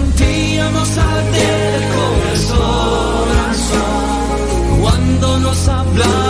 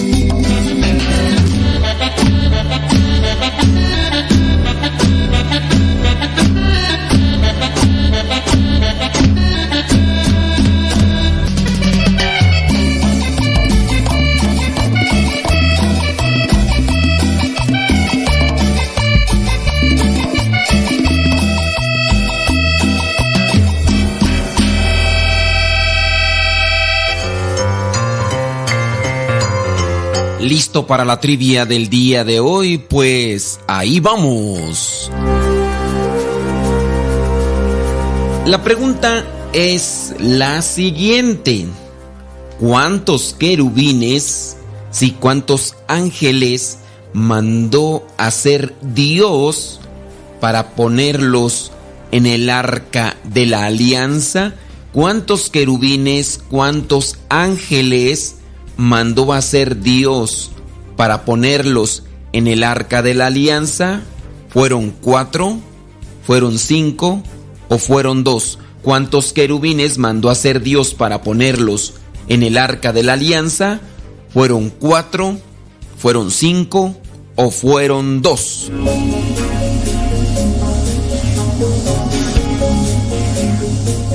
Si tu respuesta fue que fueron cuatro, pensando que iba a poner uno en cada esquina, pues déjame decirte que no. Si tu respuesta fueron cinco, pensando que además de poner uno en cada esquina iba a poner a uno en el centro, pues déjame decirte que tampoco. Si tu respuesta fue dos, déjame decirte que acertaste. Sí, Dios mandó hacer dos querubines solamente para ponerlos en el arca de la alianza. El arca de la alianza era lo representativo de Dios. Dentro del arca de la alianza iba el báculo o el bastón que utilizaba Moisés, iban las tablas de la ley y también iba una porción del maná con el cual se había alimentado a Dios. Pero si quieres verificar esto de los dos querubines, puedes hacerlo ahí en el libro del Éxodo, capítulo 25, versículos del 17 al 19, donde dice, haz una tapa de oro puro que mida un metro y diez centímetros de largo por 65 centímetros de ancho, con dos seres alados de oro labrado a martillo en los dos extremos. Estos dos seres alados son los querubines. La tapa y los seres alados deben ser de una sola pieza. Uno de ellos estará en un extremo de la tapa y el otro en el otro extremo, el uno frente al otro, pero con la cara hacia la tapa y sus alas deben quedar extendidas por encima de la tapa cubriéndola con ellas. Coloca después la tapa sobre el arca y pon dentro del arca la ley que te voy a dar. Allí me encontraré contigo y desde lo alto de la tapa, de entre los dos seres alados que están sobre el arca de la alianza, te haré saber todas mis órdenes para los israelitas. Es interesante esta indicación y esta orden porque para algunos en el Éxodo 20, versículo 4, encuentran literal y de forma categórica que Dios mandó decir a Moisés que no se debe de hacer imágenes y a partir de Éxodo 20, versículo 4 dicen, no se debe de hacer ninguna imagen porque Dios lo mandó. Pero Dios manda a Moisés hacer estas imágenes de estos seres alados o también llamados querubines. Y no es lo único que manda hacer Dios, sino que también mandará hacer la serpiente. Esto se encuentra narrado en el libro de los números. Dios como tal sí prohibió las imágenes en el Éxodo 20 versículo 4, pero no es solamente prohibir las imágenes como tal. Tiene su contexto, tiene su explicación y hay que saber por qué pedía esto Dios y hay que saber interpretar si realmente era que Dios prohibía hacer imágenes o que Dios prohíbe hacer ídolos y hay que tener la diferencia en esto. Es una cuestión pues de hermenéutica que uno tiene que conocer para saber interpretar la Sagrada Escritura. Hermenéutica significa interpretar, saber interpretar la palabra de Dios. Y para saber interpretar la palabra de Dios hay que tener un conocimiento cultural, histórico y otras cosas más para saber en qué momento lo escribía, para quién era, cuál era el objetivo y otras cosas más. No hay que extendernos mucho en esto porque la pregunta más bien está basada en cuántos querubines o seres alados mandó hacer Dios a Moisés. La respuesta es dos. Éxodo capítulo 25 versículos del 17 al 19.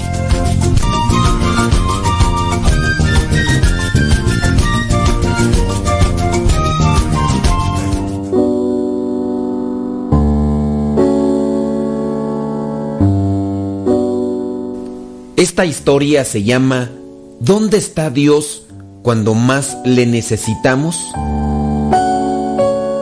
Susana, cuando vio salir del quirófano al cirujano que acababa de operar a su hijo, le preguntó, Doctor, ¿cómo está mi pequeño?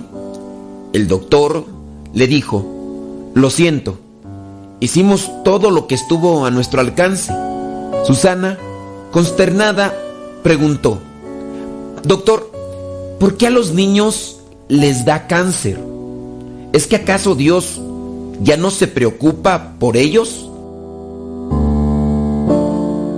Dios, ¿dónde estabas cuando mi hijo te necesitaba? El cirujano se le quedaba mirando, escuchándole atentamente. Sabía del dolor de aquella mujer, porque no era la primera vez que atendía un niño en esas circunstancias.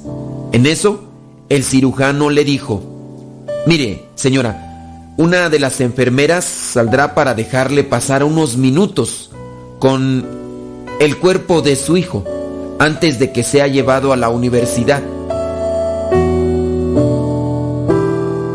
Susana pidió a la enfermera que la acompañara mientras se despedía de su hijo.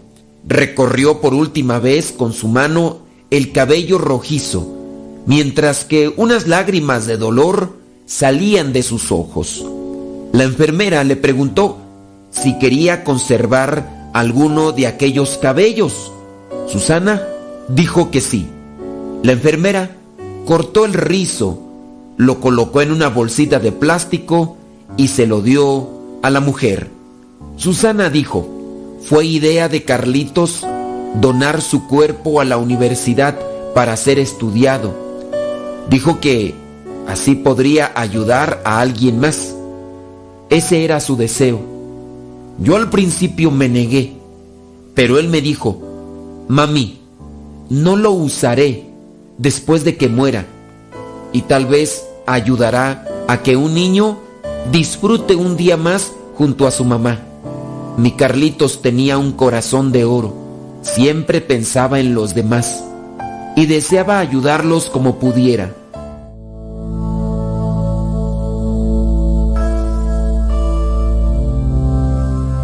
Susana salió de aquel hospital infantil después de haber permanecido allí día y noche durante los últimos seis meses de vida de su hijo. Colocó la maleta con las pertenencias de Carlitos en el asiento del auto, junto a ella. Esto es una historia, pero fue difícil manejar de regreso a casa. Y más difícil aún fue entrar al que había sido su cuarto.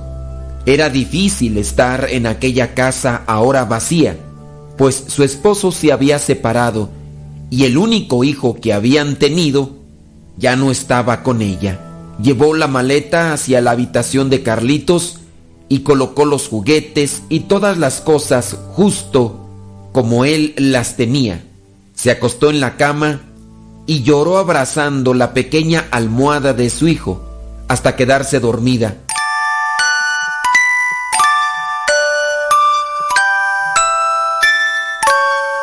Despertó cerca de la medianoche y junto a ella se encontró una hoja de papel doblada. La agarró, la desdobló y en ella estaba escrito lo siguiente.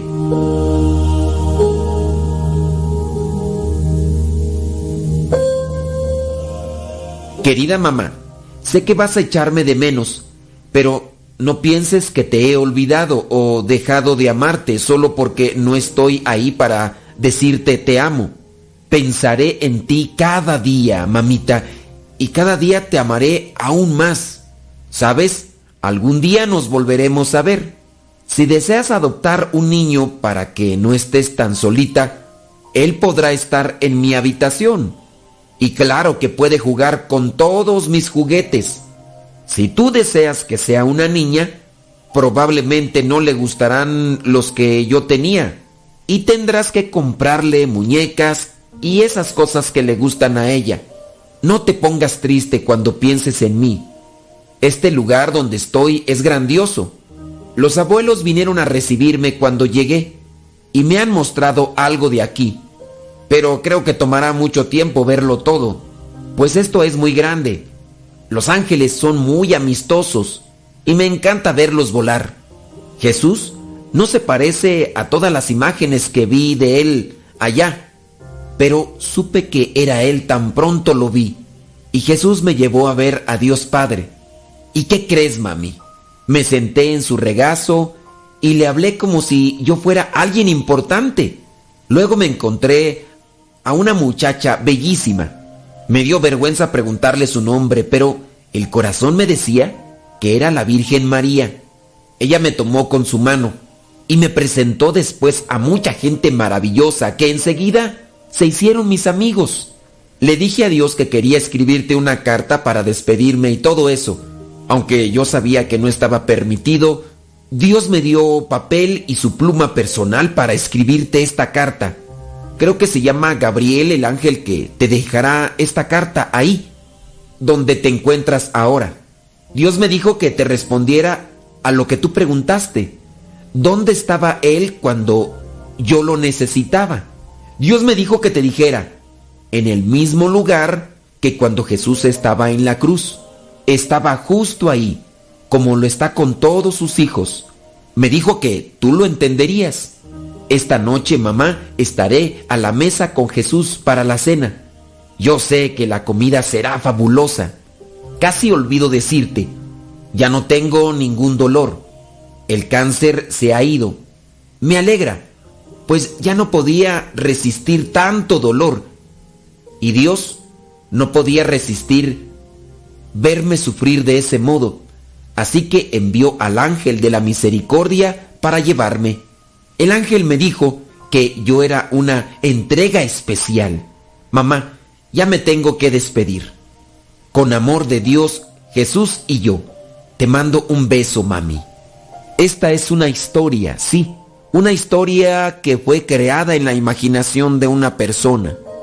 Pero espero que esta narración pueda darle consuelo, paz y esperanza a todas aquellas mujeres que sufren por este tipo de situaciones en su vida y que la paz de Cristo, la esperanza y su amor inunden sus corazones para que su sufrimiento disminuya.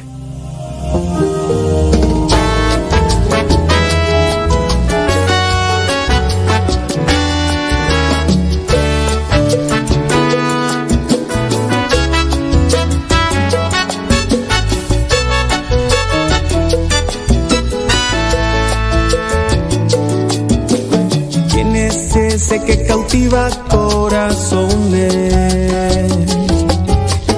¿Quién es ese al que siguen muchos hombres? Es Jesús de Nazaret, es el rey y buen pastor, es el cordero de Dios, él es pan de vida eterna, nuestro auténtico Señor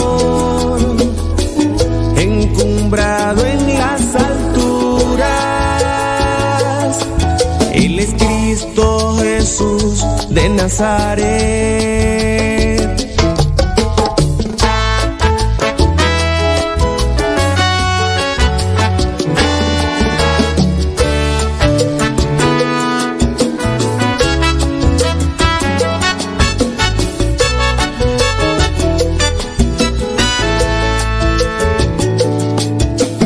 ¿Quién es ese al que acompañan prodigios? Ese que acepta pobres y niños? Es Jesús de Nazaret, es el rey y buen pastor,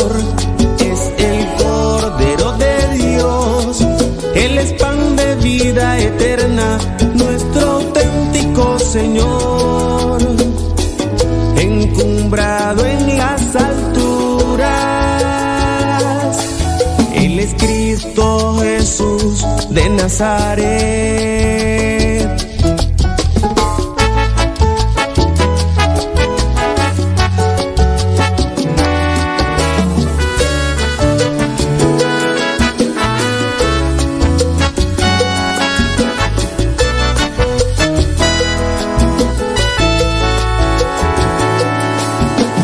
¿Quién es ese que sana tantos enfermos?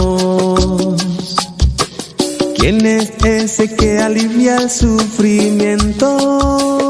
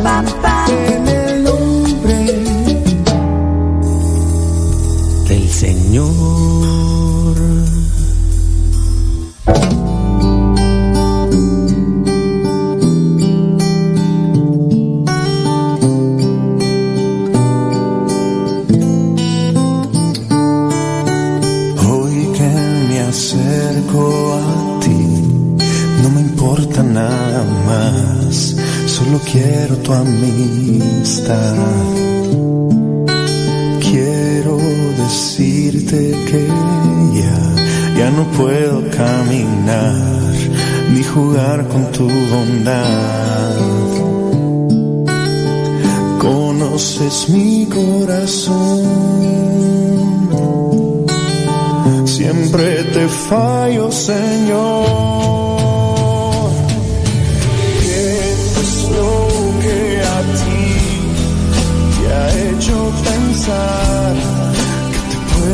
Servir.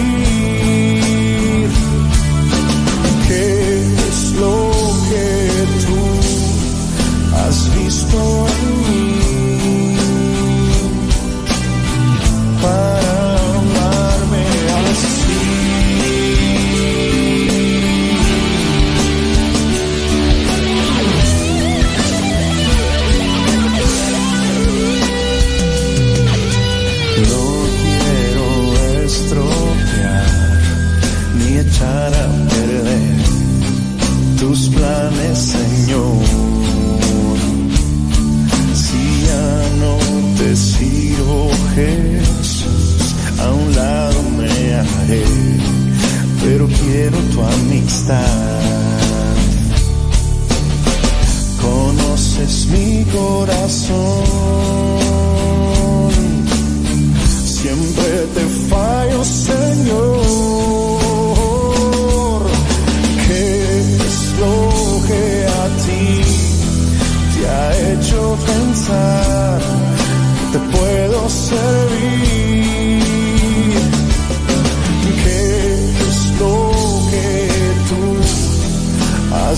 Has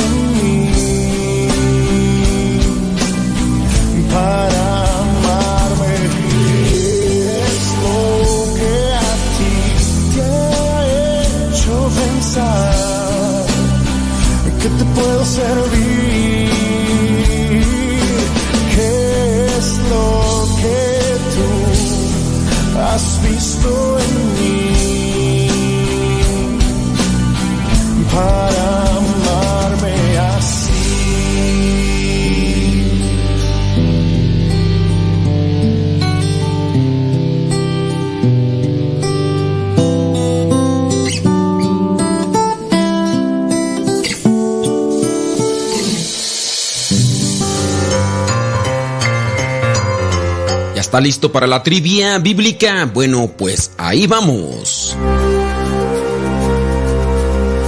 La pregunta del día de hoy es la siguiente. ¿Qué profeta mató 850 sacerdotes paganos en la Biblia? ¿Qué profeta mató 850 sacerdotes paganos en la Biblia? ¿Fue Sansón, Eliseo o Elías? ¿Qué profeta mató 850 sacerdotes paganos en la Biblia? ¿Fue Sansón, Eliseo o Elías?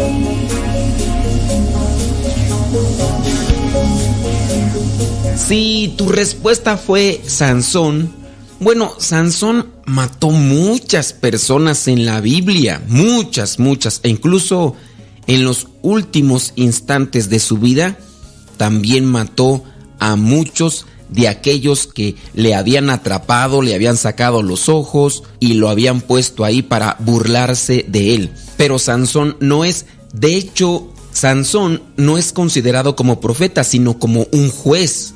Es diferente. En el caso de Eliseo sí sabemos que es un profeta. Eliseo es discípulo de Elías, pero Eliseo no vino a matar a estos 850 sacerdotes paganos. El que sí los mató fue Elías y es un pasaje realmente impactante. Te voy a invitar para que lo busques y también verifiques la respuesta. En primer libro de los Reyes, capítulo 18, versículos del 16 al 40. Ahí se mantiene todo este relato de tensión donde Elías se enfrenta a estos 450 profetas de Baal y a los 400 profetas de Aserá.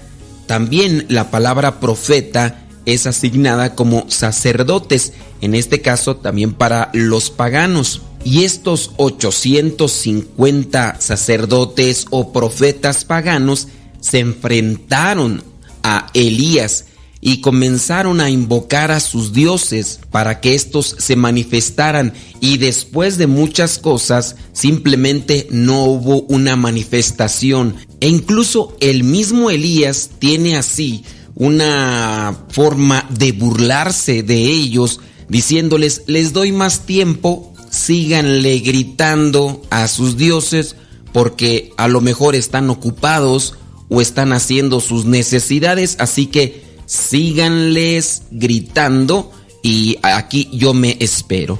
Después de mucho tiempo, la prueba o el reto al cual se habían sometido los dos, simplemente con ellos no resultaba.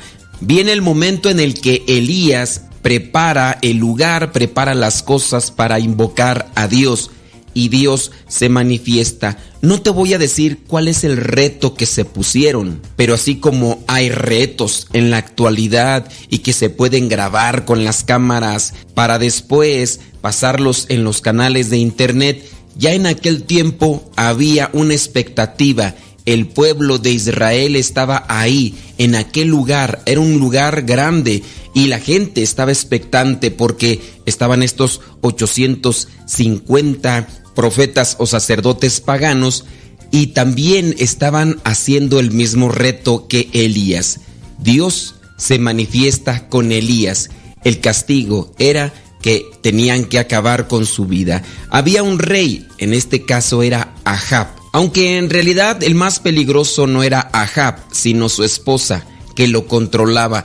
E incluso después de que Elías acaba con estos 850 sacerdotes paganos, Jezabel comienza una persecución a Elías. Elías saldrá huyendo de aquel lugar porque le tiene miedo y tiene temor de su vida. Y ya vendrá un momento en el que Elías se encuentra con Dios, pero eso lo dejamos para otro momento. Recuerda el pasaje por si quieres leerlo, también es primer libro de los reyes, capítulo 18, versículos del 16 al 40 el profeta Elías acaba con la vida de 850 sacerdotes paganos después de haber ganado aquel reto donde Dios se había manifestado de una forma espectacular.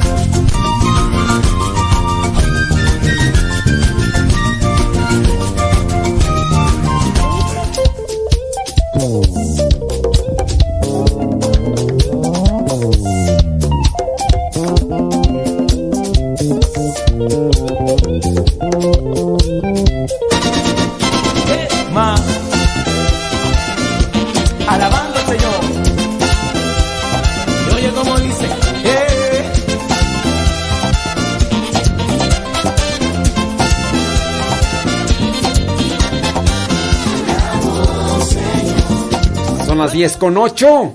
10 con 8. Día martes 13. Martes 13. Martes 13. Ando buscando acá la canción de. No, esa no. ¿Dónde está? Martes 13. Martes 13.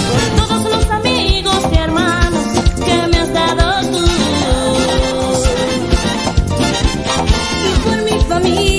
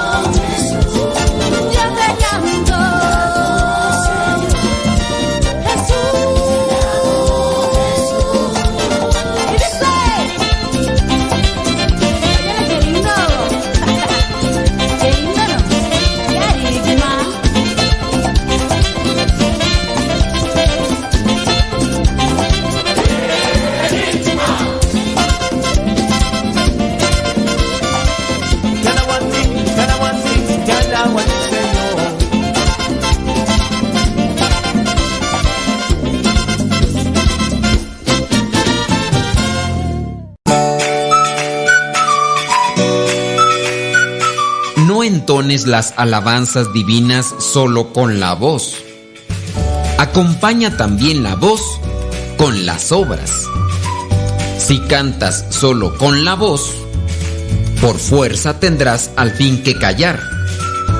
Canta con la vida, para no callar jamás. San Agustín. Cristo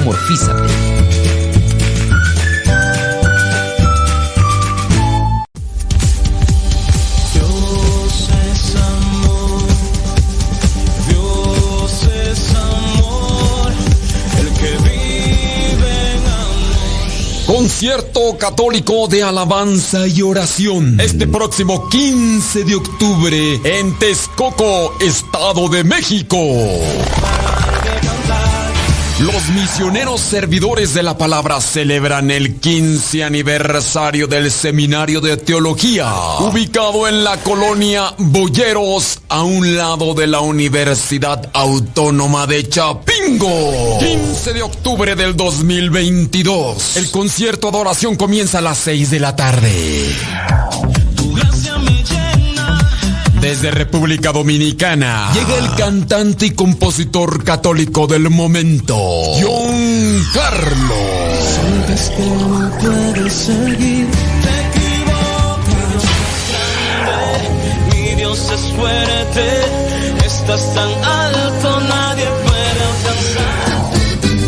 Jesús en la cruz murió, su vida dio como por Más información al teléfono 775 186 5370 775 186 5370 Celebrando 15 años el Seminario de Teología de los Misioneros Servidores de la Palabra este próximo 15 de octubre en Texcoco, Estado de México. No te lo puedes perder. Somos católicos.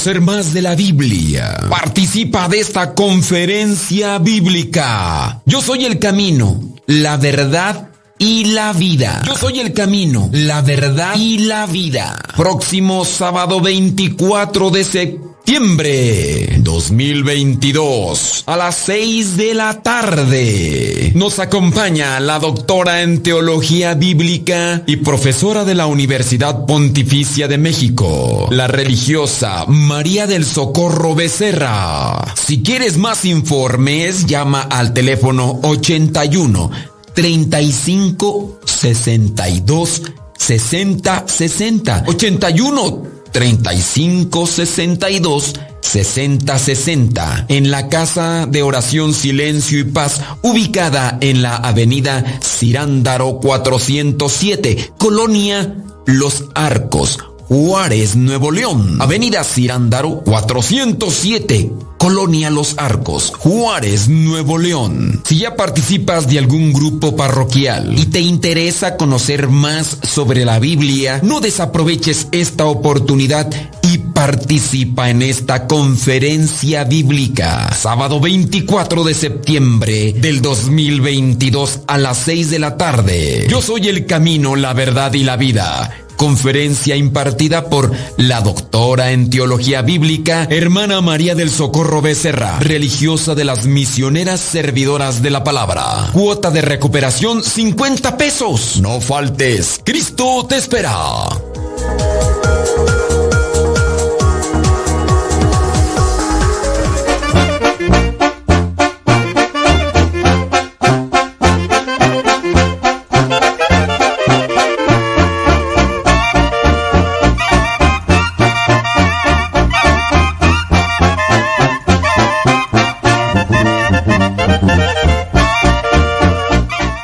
Verónica Flores, dice, voy a extrañar al gritón y usted ya no va a practicar la paciencia con él. Eh, Verónica Flores, ¿por, por qué? ¿Por qué? ¿Por qué dices eso, Verónica Flores? Verónica Flores, ¿por qué dices eso? Nomás pregunto. Nomás pregunto. Vamos a ver ahí. Oye, sí, este. Juan Castillo. Sí, mea culpa, mea culpa. Sí, no es que me haya vuelto a equivocar, eh, eh, Juan Castillo. Más bien. Este, pues son trivias que hice hace ya algún tiempo y que no las he corregido, pero ya, ya la eliminé esa trivia. Porque yo dije que era la vara de Moisés, y no, no es la vara de Moisés, es la vara de. de Aarón. Sí, pues. No, mm, este, ya la eliminé la trivia, ya la eliminé. Yo dije, ya, ¿para qué? Pues ¿para qué andamos ahí con cosas, verdad? Entonces, este. ya de una vez. Pero. Pero ¿por qué dices, pero, Verónica Flores, pero ¿por qué dices que ya, ya no voy a practicar la paciencia con él? Dices que es... ¿Qué, sabes del gato o qué? ¿O por qué? ¿O por qué dices que ya no voy a practicar la paciencia con él?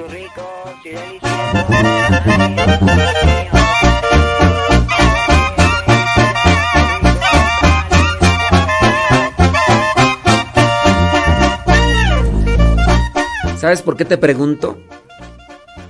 Porque... Mm, bueno, el día domingo ya no lo vi.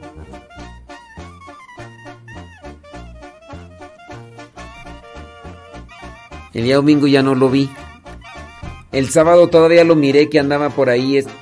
No, de hecho fue el domingo, creo que... Ah, sí, fue el domingo en la noche cuando, cuando lo grabé ahí con los con los perros, ¿no? Que andaban ahí echándose su pleito. Y que luego hasta confrontaron a la solovina y... Fue el día domingo, ya me acordé, fue el día domingo. Y ya, el día cuentan la historia, pues que, que, que, que se espantó y todo eso. Pero, ¿sabes por qué? Más bien, ¿por qué te pregunto, Verónica Flores? Porque acabo de grabar acabo de grabar que ya encontré al gritón. Ya lo encontré. Pero ya se le acabaron las siete vidas. Sí, con eso te digo todo. Al, al, al, gato gritón se le acabaron las siete vidas. Y anoche me dijeron, ya encontraron el gato gritón, pero no, no necesariamente está gritando. Se le acabaron las siete vidas y ahorita lo acabo de ver.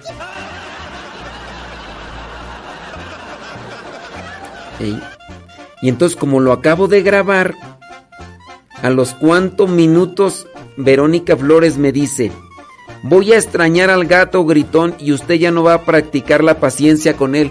Y entonces es ahí donde yo digo, a ver, esa, e, ese video lo acabo de grabar para el diario Misionero, no lo grabé en vivo. ¿Cómo es que Verónica Flores sabe que ya, eh, que ya no voy a practicar la paciencia con el gato gritón? Entonces ahí es donde, donde yo por eso este me, me cuestioné dije, a ver, a ver, a ver, hay un microfonito por aquí, hay alguien me está checando, qué rollo. Porque me dijeron, el, ya encontraron el gato gritón. Está debajo de las escaleras y está por ahí. Y entonces ya empecé yo a hacer un hoyo por ahí en la tierra. Empecé a hacerlo. Ahorita lo voy a terminar. Porque ya, pues si, si el gato falleció el día lunes en la madrugada, pues ya todo el día lunes y toda la noche, entonces ya, ya por fin empezó a ponerse gordo. Pobre gritón, entonces, este... Pues ya ahora sí, por, por fin empezó a ponerse gordo. Y ya ahorita ya empecé a hacer un hoyo allá en la tierra. Pues para que... Pues para enterrarlo, pues qué más. Entonces, por eso fue ya mi, mi cuestionamiento de... De, de, a ver, acabo de grabar este video de que ya encontré y hasta grabé un tel cuerpo del, del gritón.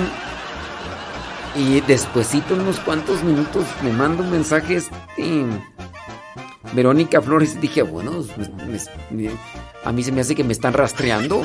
Me están, este... Por eso le pregunté. Una duda, dice, ¿qué podremos hacer con nuestro sacerdote ya que en las homilías nunca respeta el orden litúrgico? Cambia las preces y avienta reflexiones bien largas. Este. Eh, ¿Están hablando de mí o qué? Por las reflexiones largas, no porque no respeto la liturgia, más bien. Dice. Ridiculizando en muy diversas ocasiones, utiliza palabras altisonantes. No, eso yo no. Incluso en presencia de Jesús sacramentado es válido. escribirle una carta mencionándole todos sus errores? Sí. Aunque muy posiblemente él ya lo sabe. ¿Existen sanciones por esta falta de respeto a la persona de Cristo? No. ¿Existen instancias canónicas para enterar de dicho comportamiento? Mm, no. Por eso es que por eso es que yo les mencioné hace rato de la situación del sacerdote de la situación del sacerdote de que sale en internet, que está en YouTube, que es muy grosero. Por eso les decía, no hay una instancia canónica o un numeral católico que penalice o que sancione al sacerdote que utiliza malas palabras. No la hay. Por eso este sacerdote, que como yo les dije hace rato, no es el único. No es el único. Eh, algunos de ustedes me dijeron, no, no le tenga miedo, diga su nombre. Por dos razones, pienso yo no digo su nombre. Porque no voy a solucionar el problema diciendo su nombre. Y la otra, quien no conozca al sacerdote, al yo decir su nombre, lo van a buscar. ¿Y qué tal si esta persona, con bajo criterio o poco criterio, se queda más con ese sacerdote y después hasta justifica sus malas palabras o sus malas formas. Va pues los padres lo dicen y entonces yo por andar llevando, yo por andar llevando gente diciendo su nombre, entonces por esas dos razones no no digo el nombre del sacerdote por quien eh, ustedes señalan pues que, que está diciendo malas palabras o palabras altisonantes. Por eso no lo digo. Vean la actitud. ¿Qué pueden hacer? Pueden hacerle llegar su incomodidad. Yo les invitaría a que lo hagan de manera anónima. ¿Saben por qué? Porque si el sacerdote no tiene la madurez necesaria para aceptar una corrección, después la va a agarrar contra ustedes.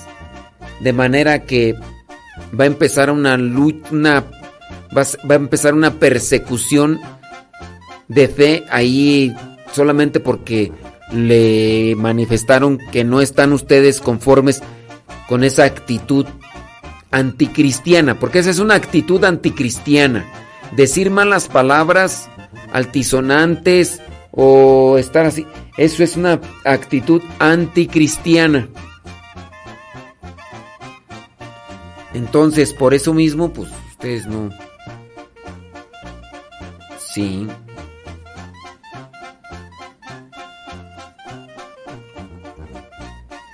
Sí, miren, aquí sin decir nombres, ya los que sean abusadillos desde chiquillos pueden distinguir a este padre, a este, a este y a este. No hay necesidad de, ah, es el único. No, no es el único. Les digo, eso no es correcto, no es cristiano no es cristiano. Dice por acá una persona, dice, tengo una hermana que es bien mal hablada y se justifica diciendo que hay un padre en internet, que hay un padre en internet que está así también de mal hablado. Pues sí, les digo. Les digo que, que en, base, en base a esa postura anticristiana, pues por eso es que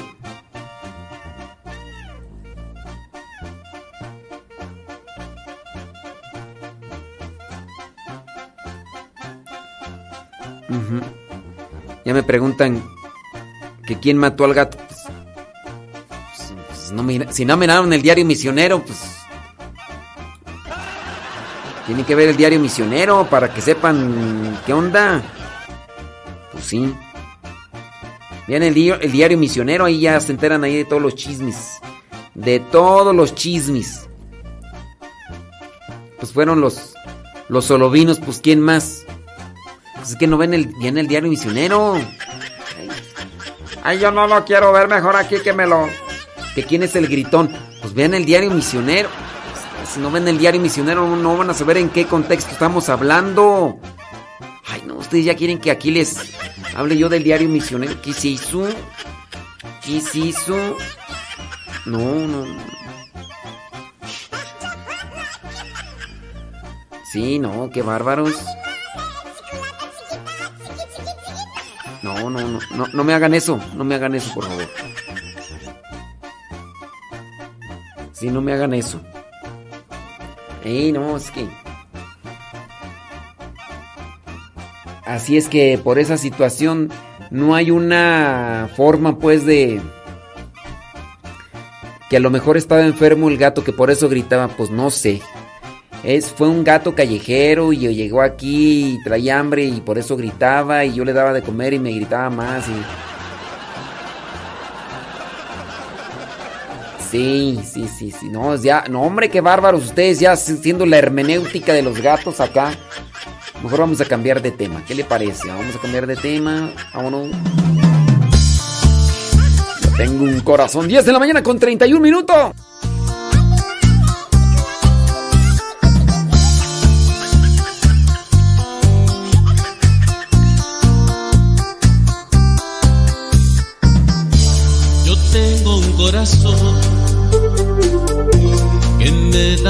Calma. Yo tengo un corazón que alimenta mi alma.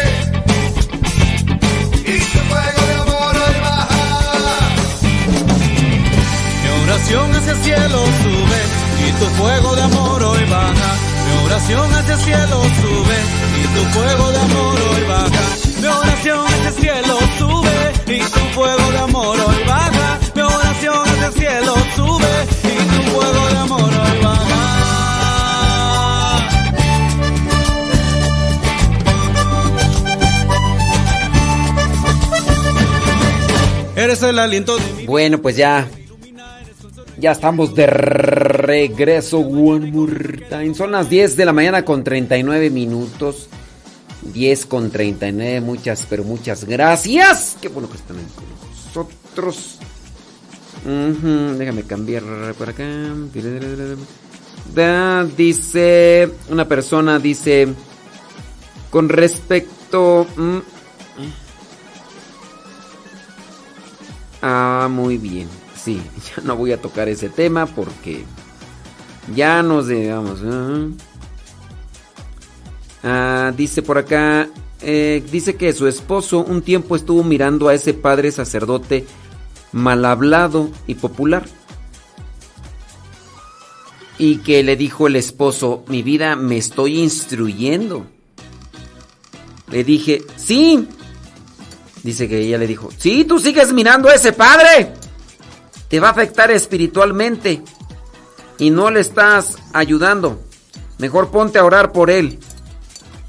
Y sí. Miren, hay ciertas cosas que podemos decir son correctas. Eh, Digo, ciertas cosas eh, por el hecho de lo que menciona.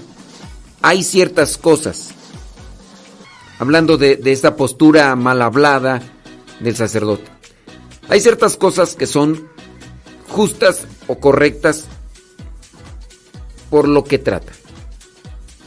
No por esas ciertas o pocas podemos decir que, que está bien. No.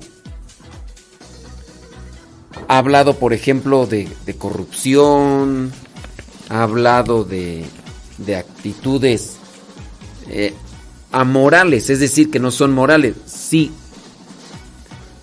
utiliza las malas palabras. Eso a veces hace repercusión en la gente porque ciertamente muchas personas son mal habladas. Y ahí están algunos de ustedes. Díganme si no. Están en su lucha, sí están en su lucha. Mucha gente se siente identificada con este sacerdote mal hablado, porque al final de cuentas es una forma en la que ustedes pueden ampararse. Él lo hace, ah, yo también. O sea, un padre lo hace. Es una forma hasta si tú quieres inconsciente de ampararse por esa situación. Es una forma inconsciente. Dice, ah, pues él lo hace, pues.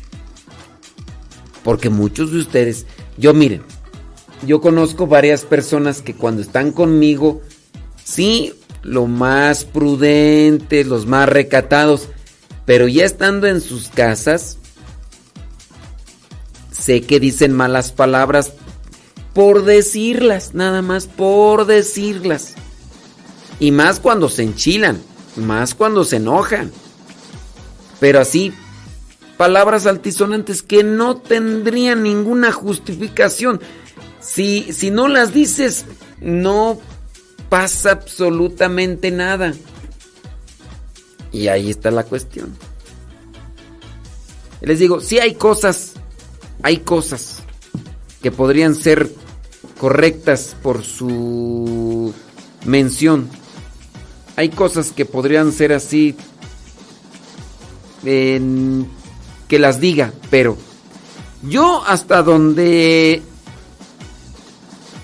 pude ver y que no estuvo correcto fue otro sacerdote mencionó sobre ciertas cuestiones de él y, después este sacerdote mal hablado comenzó a decir, dice, ¿y a mí qué me tiene que decir? Si ese padre ahí en Televisa, dice, andaba acostándose con las muchachas, y que andaba besándolas en la boca. Yo digo, a ver, tú estuviste ahí, tú tienes, eh, pues no, no, no es correcto. ¿eh? Qué bueno que no mencione a ese sacerdote, padre, porque es bien grosero. Luego después a usted le dice cosas, porque cuando le han llamado la atención sacerdotes les dice que le vale, que a él nadie le, le va a impedir, que hasta Jesús decía groserías, porque él no.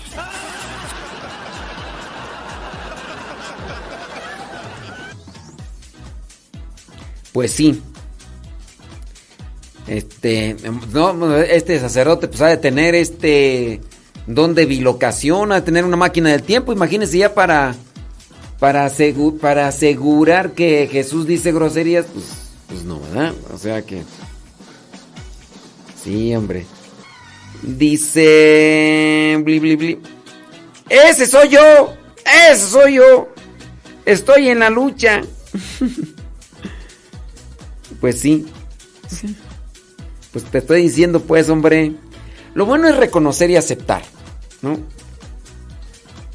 Lo bueno es reconocer y aceptar. Es decir, no hay necesidad de decir malas palabras. No hay necesidad. No hay necesidad entonces.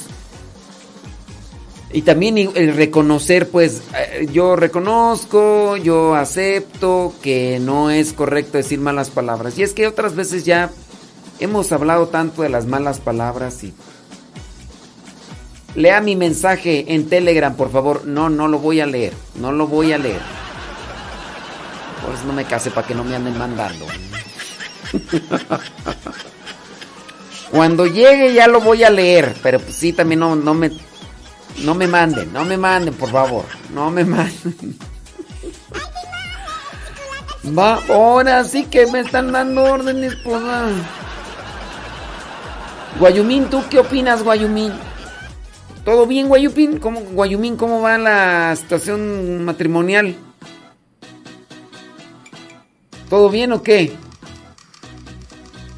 No, nomás yo digo, nomás yo digo.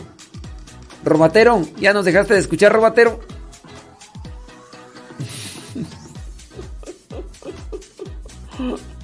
Ah, que, que, que, que ahora ya dándome órdenes. Válgame. Válgame el santo niñito. Y agarraron a José. Lo encarón y se le fue. Válgame el santo niñito. Salud Rufis, con todo Rufis. Cuando yo llegue ya al mensaje, adelante. Cuando no, ahora resulta, ya. Ya péguenme. Ya péguenme. Sí, sí, sí. Sí, porque luego. Doña Carmen también me echa, me fustiga, doña Carmen. Ya. No, no leyó mi mensaje, ¿verdad? No leyó mi mensaje. ¿Por qué no leyó mi mensaje, doña Carmen? Tengo 1346 mensajes en Telegram que leer, doña Carmen. Sí, pero ¿por qué no lo lee? Tiene que leerlo, el mío, el mío. Doña Carmen, sosiéguese, doña Carmen, sosiéguese. Ya llegaron sus ricos y deliciosos tamales oaxaqueños. Acérquese y pida sus ricos tamales oaxaqueños. Ándale, ándale pues. Robatero, si estás escuchando o no estás escuchando, fíjate que no he podido leer tu, tu mensaje. Sí, es que no lo, he- o sea, no lo he terminado de leer, de, no, no de leer, sino más bien de que ya dejemos en paz a doña Carmen. Ya dicen que ya no, que ya no agarre mensajes de doña Carmen. Que ya no lea mensajes. Doña, Carmen, yo voy a hacer lo que el público pide. Entonces dicen que ya no la fume a usted, doña Carmen, y que le eche carnita al programa. Que ya, por favor, ya ni ponga audios de doña Carmen. Dicen, ya no tome en cuenta a esa señora, ya déjela en paz, ya. Yo al público lo que pide, así que, doña Carmen, sayonara, arrivederci, goodbye, hasta la next. Doña Carmen, ni modo, ya la gente acá se enchiló, ya dicen que ya la deje a usted descansar en paz, que ya... Vamos a echarle carnita, vamos a echarle carnita.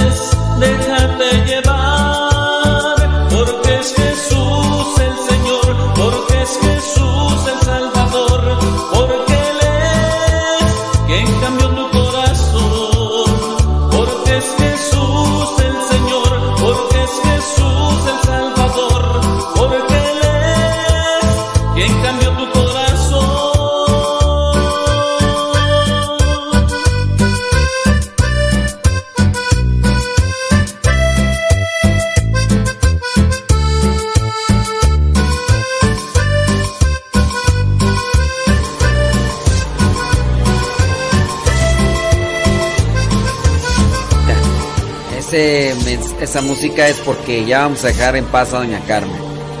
Ya la vamos a dejar descansar en paz porque acá dijeron que ya le eche carnita, que ya... Por favor, ya doña Carmen, adelante. Doña Carmen, la canción que le cantamos el día de hoy. También este... Hoy tú yo tenía por aquí otra vez, no está. Le iba a poner las golondrinas, pero creo que, que ya no salieron, doña Carmen, ni modo. Ay, se queda nomás con esa. Ándale pues. Es Jesús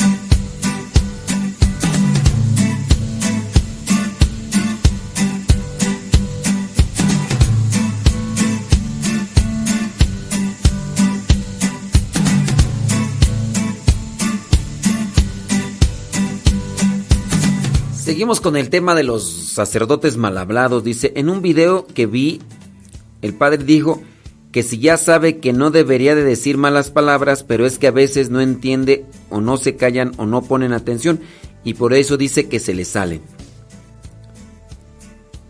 Y de un sacerdote que usted dijo que hablaba mal porque estaba con los pandilleros y así los podía evangelizar, pero no recuerdo el nombre. Sí, él ya falleció. Eh, yo tampoco puedo decir que él estaba bien. Pero miren, ese sacerdote no hablaba así. Cuando estaba así, fuera del contexto de pandilleros, este sacerdote no, no decía malas palabras. Este sacerdote así, tal cual. De hecho, él, era, era un sacerdote intelectual. Escribió libros. Cuando lo escuchaban a ustedes en una entrevista, no lo escuchaban hablando majaderías. No lo escuchaban hablando eh, palabras altisonantes. eh. Ciertamente el padre e-, era intelectual y de hecho, pues no me acuerdo qué, a qué comunidad pertenecía. Pero cuando ya le tocaba estar en el terreno de, de apostolado, cuando estaba en el terreno de apostolado con los, con los drogadictos, con las prostitutas, con los alcohólicos, no es, no es que dijera las palabras, las malas palabras en un tono despectivo, en un tono de, de humillación. Lo hacía dentro de un folclore, y no lo estoy justificando, digo, no está correcto, pero lo hacía dentro de ese folclore o dentro de esa postura mm, para llamarles la atención en cierto modo. Yo, yo pienso que de él sí podemos decir el nombre porque les digo, no es justificado, pero tenía un contexto, solamente ahí lo decía, solamente ahí lo decía. El padre ustedes lo pueden, no sé si lo pueden encontrar, no sé, pero el padre en paz descanse, el padre Chinchachoma, él tenía casa de, reviel- de rehabilitación para drogadictos, tenía estas casas hogar para niños abandonados de la calle, él se dedicaba a apoyar y ayudar a, mujeres para que salieran de la prostitución. Y él podía hablarles a sus niños, decía, a ver niños, y como no le ponían atención porque pues bueno, estaban en, en el mundo de la droga, del, estaban como en el, pues allá en esa situación. Le decía, a ver hijos de tal por cual, pónganme atención, les estoy hablando, hombre, cómo son cabezones, hijos de tal por cual. A ver, tú... Y en cierto modo aplicaba la palabra altisonante, pero tampoco lo estoy justificando, digo. Pero era solamente en ese con- contexto. A ver, tú, es que eres bien pensativo. Te estoy diciendo las cosas y nomás no entiendes. No seas tan pensativo. Tienes que atender a lo que te estoy diciendo. Entonces, este, está esa situación. Y, y solamente las decía en ese contexto para llamarle la atención a los, a los drogadictos. El padre, pues eh, reconocido, les digo, intelectual al final de cuentas. Cuando lo escuchaba en una entrevista en un medio mm, de noticias y de televisión, el padre eh, era muy propio, o sea, incluso utilizaba un lenguaje que, que era elevado en el sentido de utilizar palabras domingueras y, y obviamente pues eh, caía de sorpresa. Tanto así con que decirles que, que él en ocasiones aparecía, no sé si tenía un programa, pero aparecía en, un, en un programa eh, de María Visión. Yo digo, ya para qué hayan invitado a ese padrecito a María Visión. Y no es de que le dijeran, padre, usted no tiene que... No, él sabía, él sabía que no tenía que decir malas palabras cuando estaba así. Miren, un ejemplo. eh, aquí en la comunidad, cuando estaba en vida el padre, se le invitó para que diera temas a los jóvenes y no utilizaba con los jóvenes que venían aquí a nuestra comunidad. Es más, él llegó a estar en esta casa donde yo estoy ahora, aquí en el Centro Nacional de Reconciliación del Padre Chinchachoma, y estuvo varias veces. Y no utilizó las malas palabras para dirigirse a los jóvenes. No las utilizó. Entonces el padre tenía sentido de ubicación y solamente decía estas malas palabras eh, en el contexto de, lo, de, lo, que les mencioné, de estar con sus muchachos, de sus niños, decía él, de sus niños, de las prostitutas, y, pero lo hacía más en un modo exhortativo que no tanto así como el otro que se dice malas palabras nada más porque se le ocurre. Ya nos vamos, son las 10 de la mañana con 58 minutos, ya espero que la, la persona, las personas que nos empezaron ahí a decir que no, ya no le diera tantas, espero que no se hayan ido, ya, ya vamos a darle carnita, le echamos algo de carnita. No están justificadas las malas palabras, de hecho están censuradas por la palabra de Dios. No, no las justifiquen ni porque las diga un padre o porque las diga un obispo, porque las diga quien diga. No las justifiquemos. La palabra de Dios censura las malas palabras. Que Dios les bendiga, pórtense muy bien, échenle muchas ganas. Al ratito regresamos. Hoy es martes 13. Viene ya por ahí Patti y Paco con su programa Lo que Dios ha unido. Después del Angelus, regresamos con cápsulas y demás. All right, all right. Recuerden, ahí estamos, ahí se quedaba el programa grabado en el YouTube Modesto Radio y también lo pueden encontrar por Spotify, iTunes, Google Podcast, pueden buscar Modesto Radio, ahí quedan los programas y hoy por el Telegram estoy subiendo de vez en cuando algunos programas para que los puedan descargar donde pongo música y cápsulas, no este, pero sí subo otros, así que ahí estamos en conexión. Dios les bendiga, hasta ratito nos vemos, Pati Paco. Micrófonos abiertos. All for you.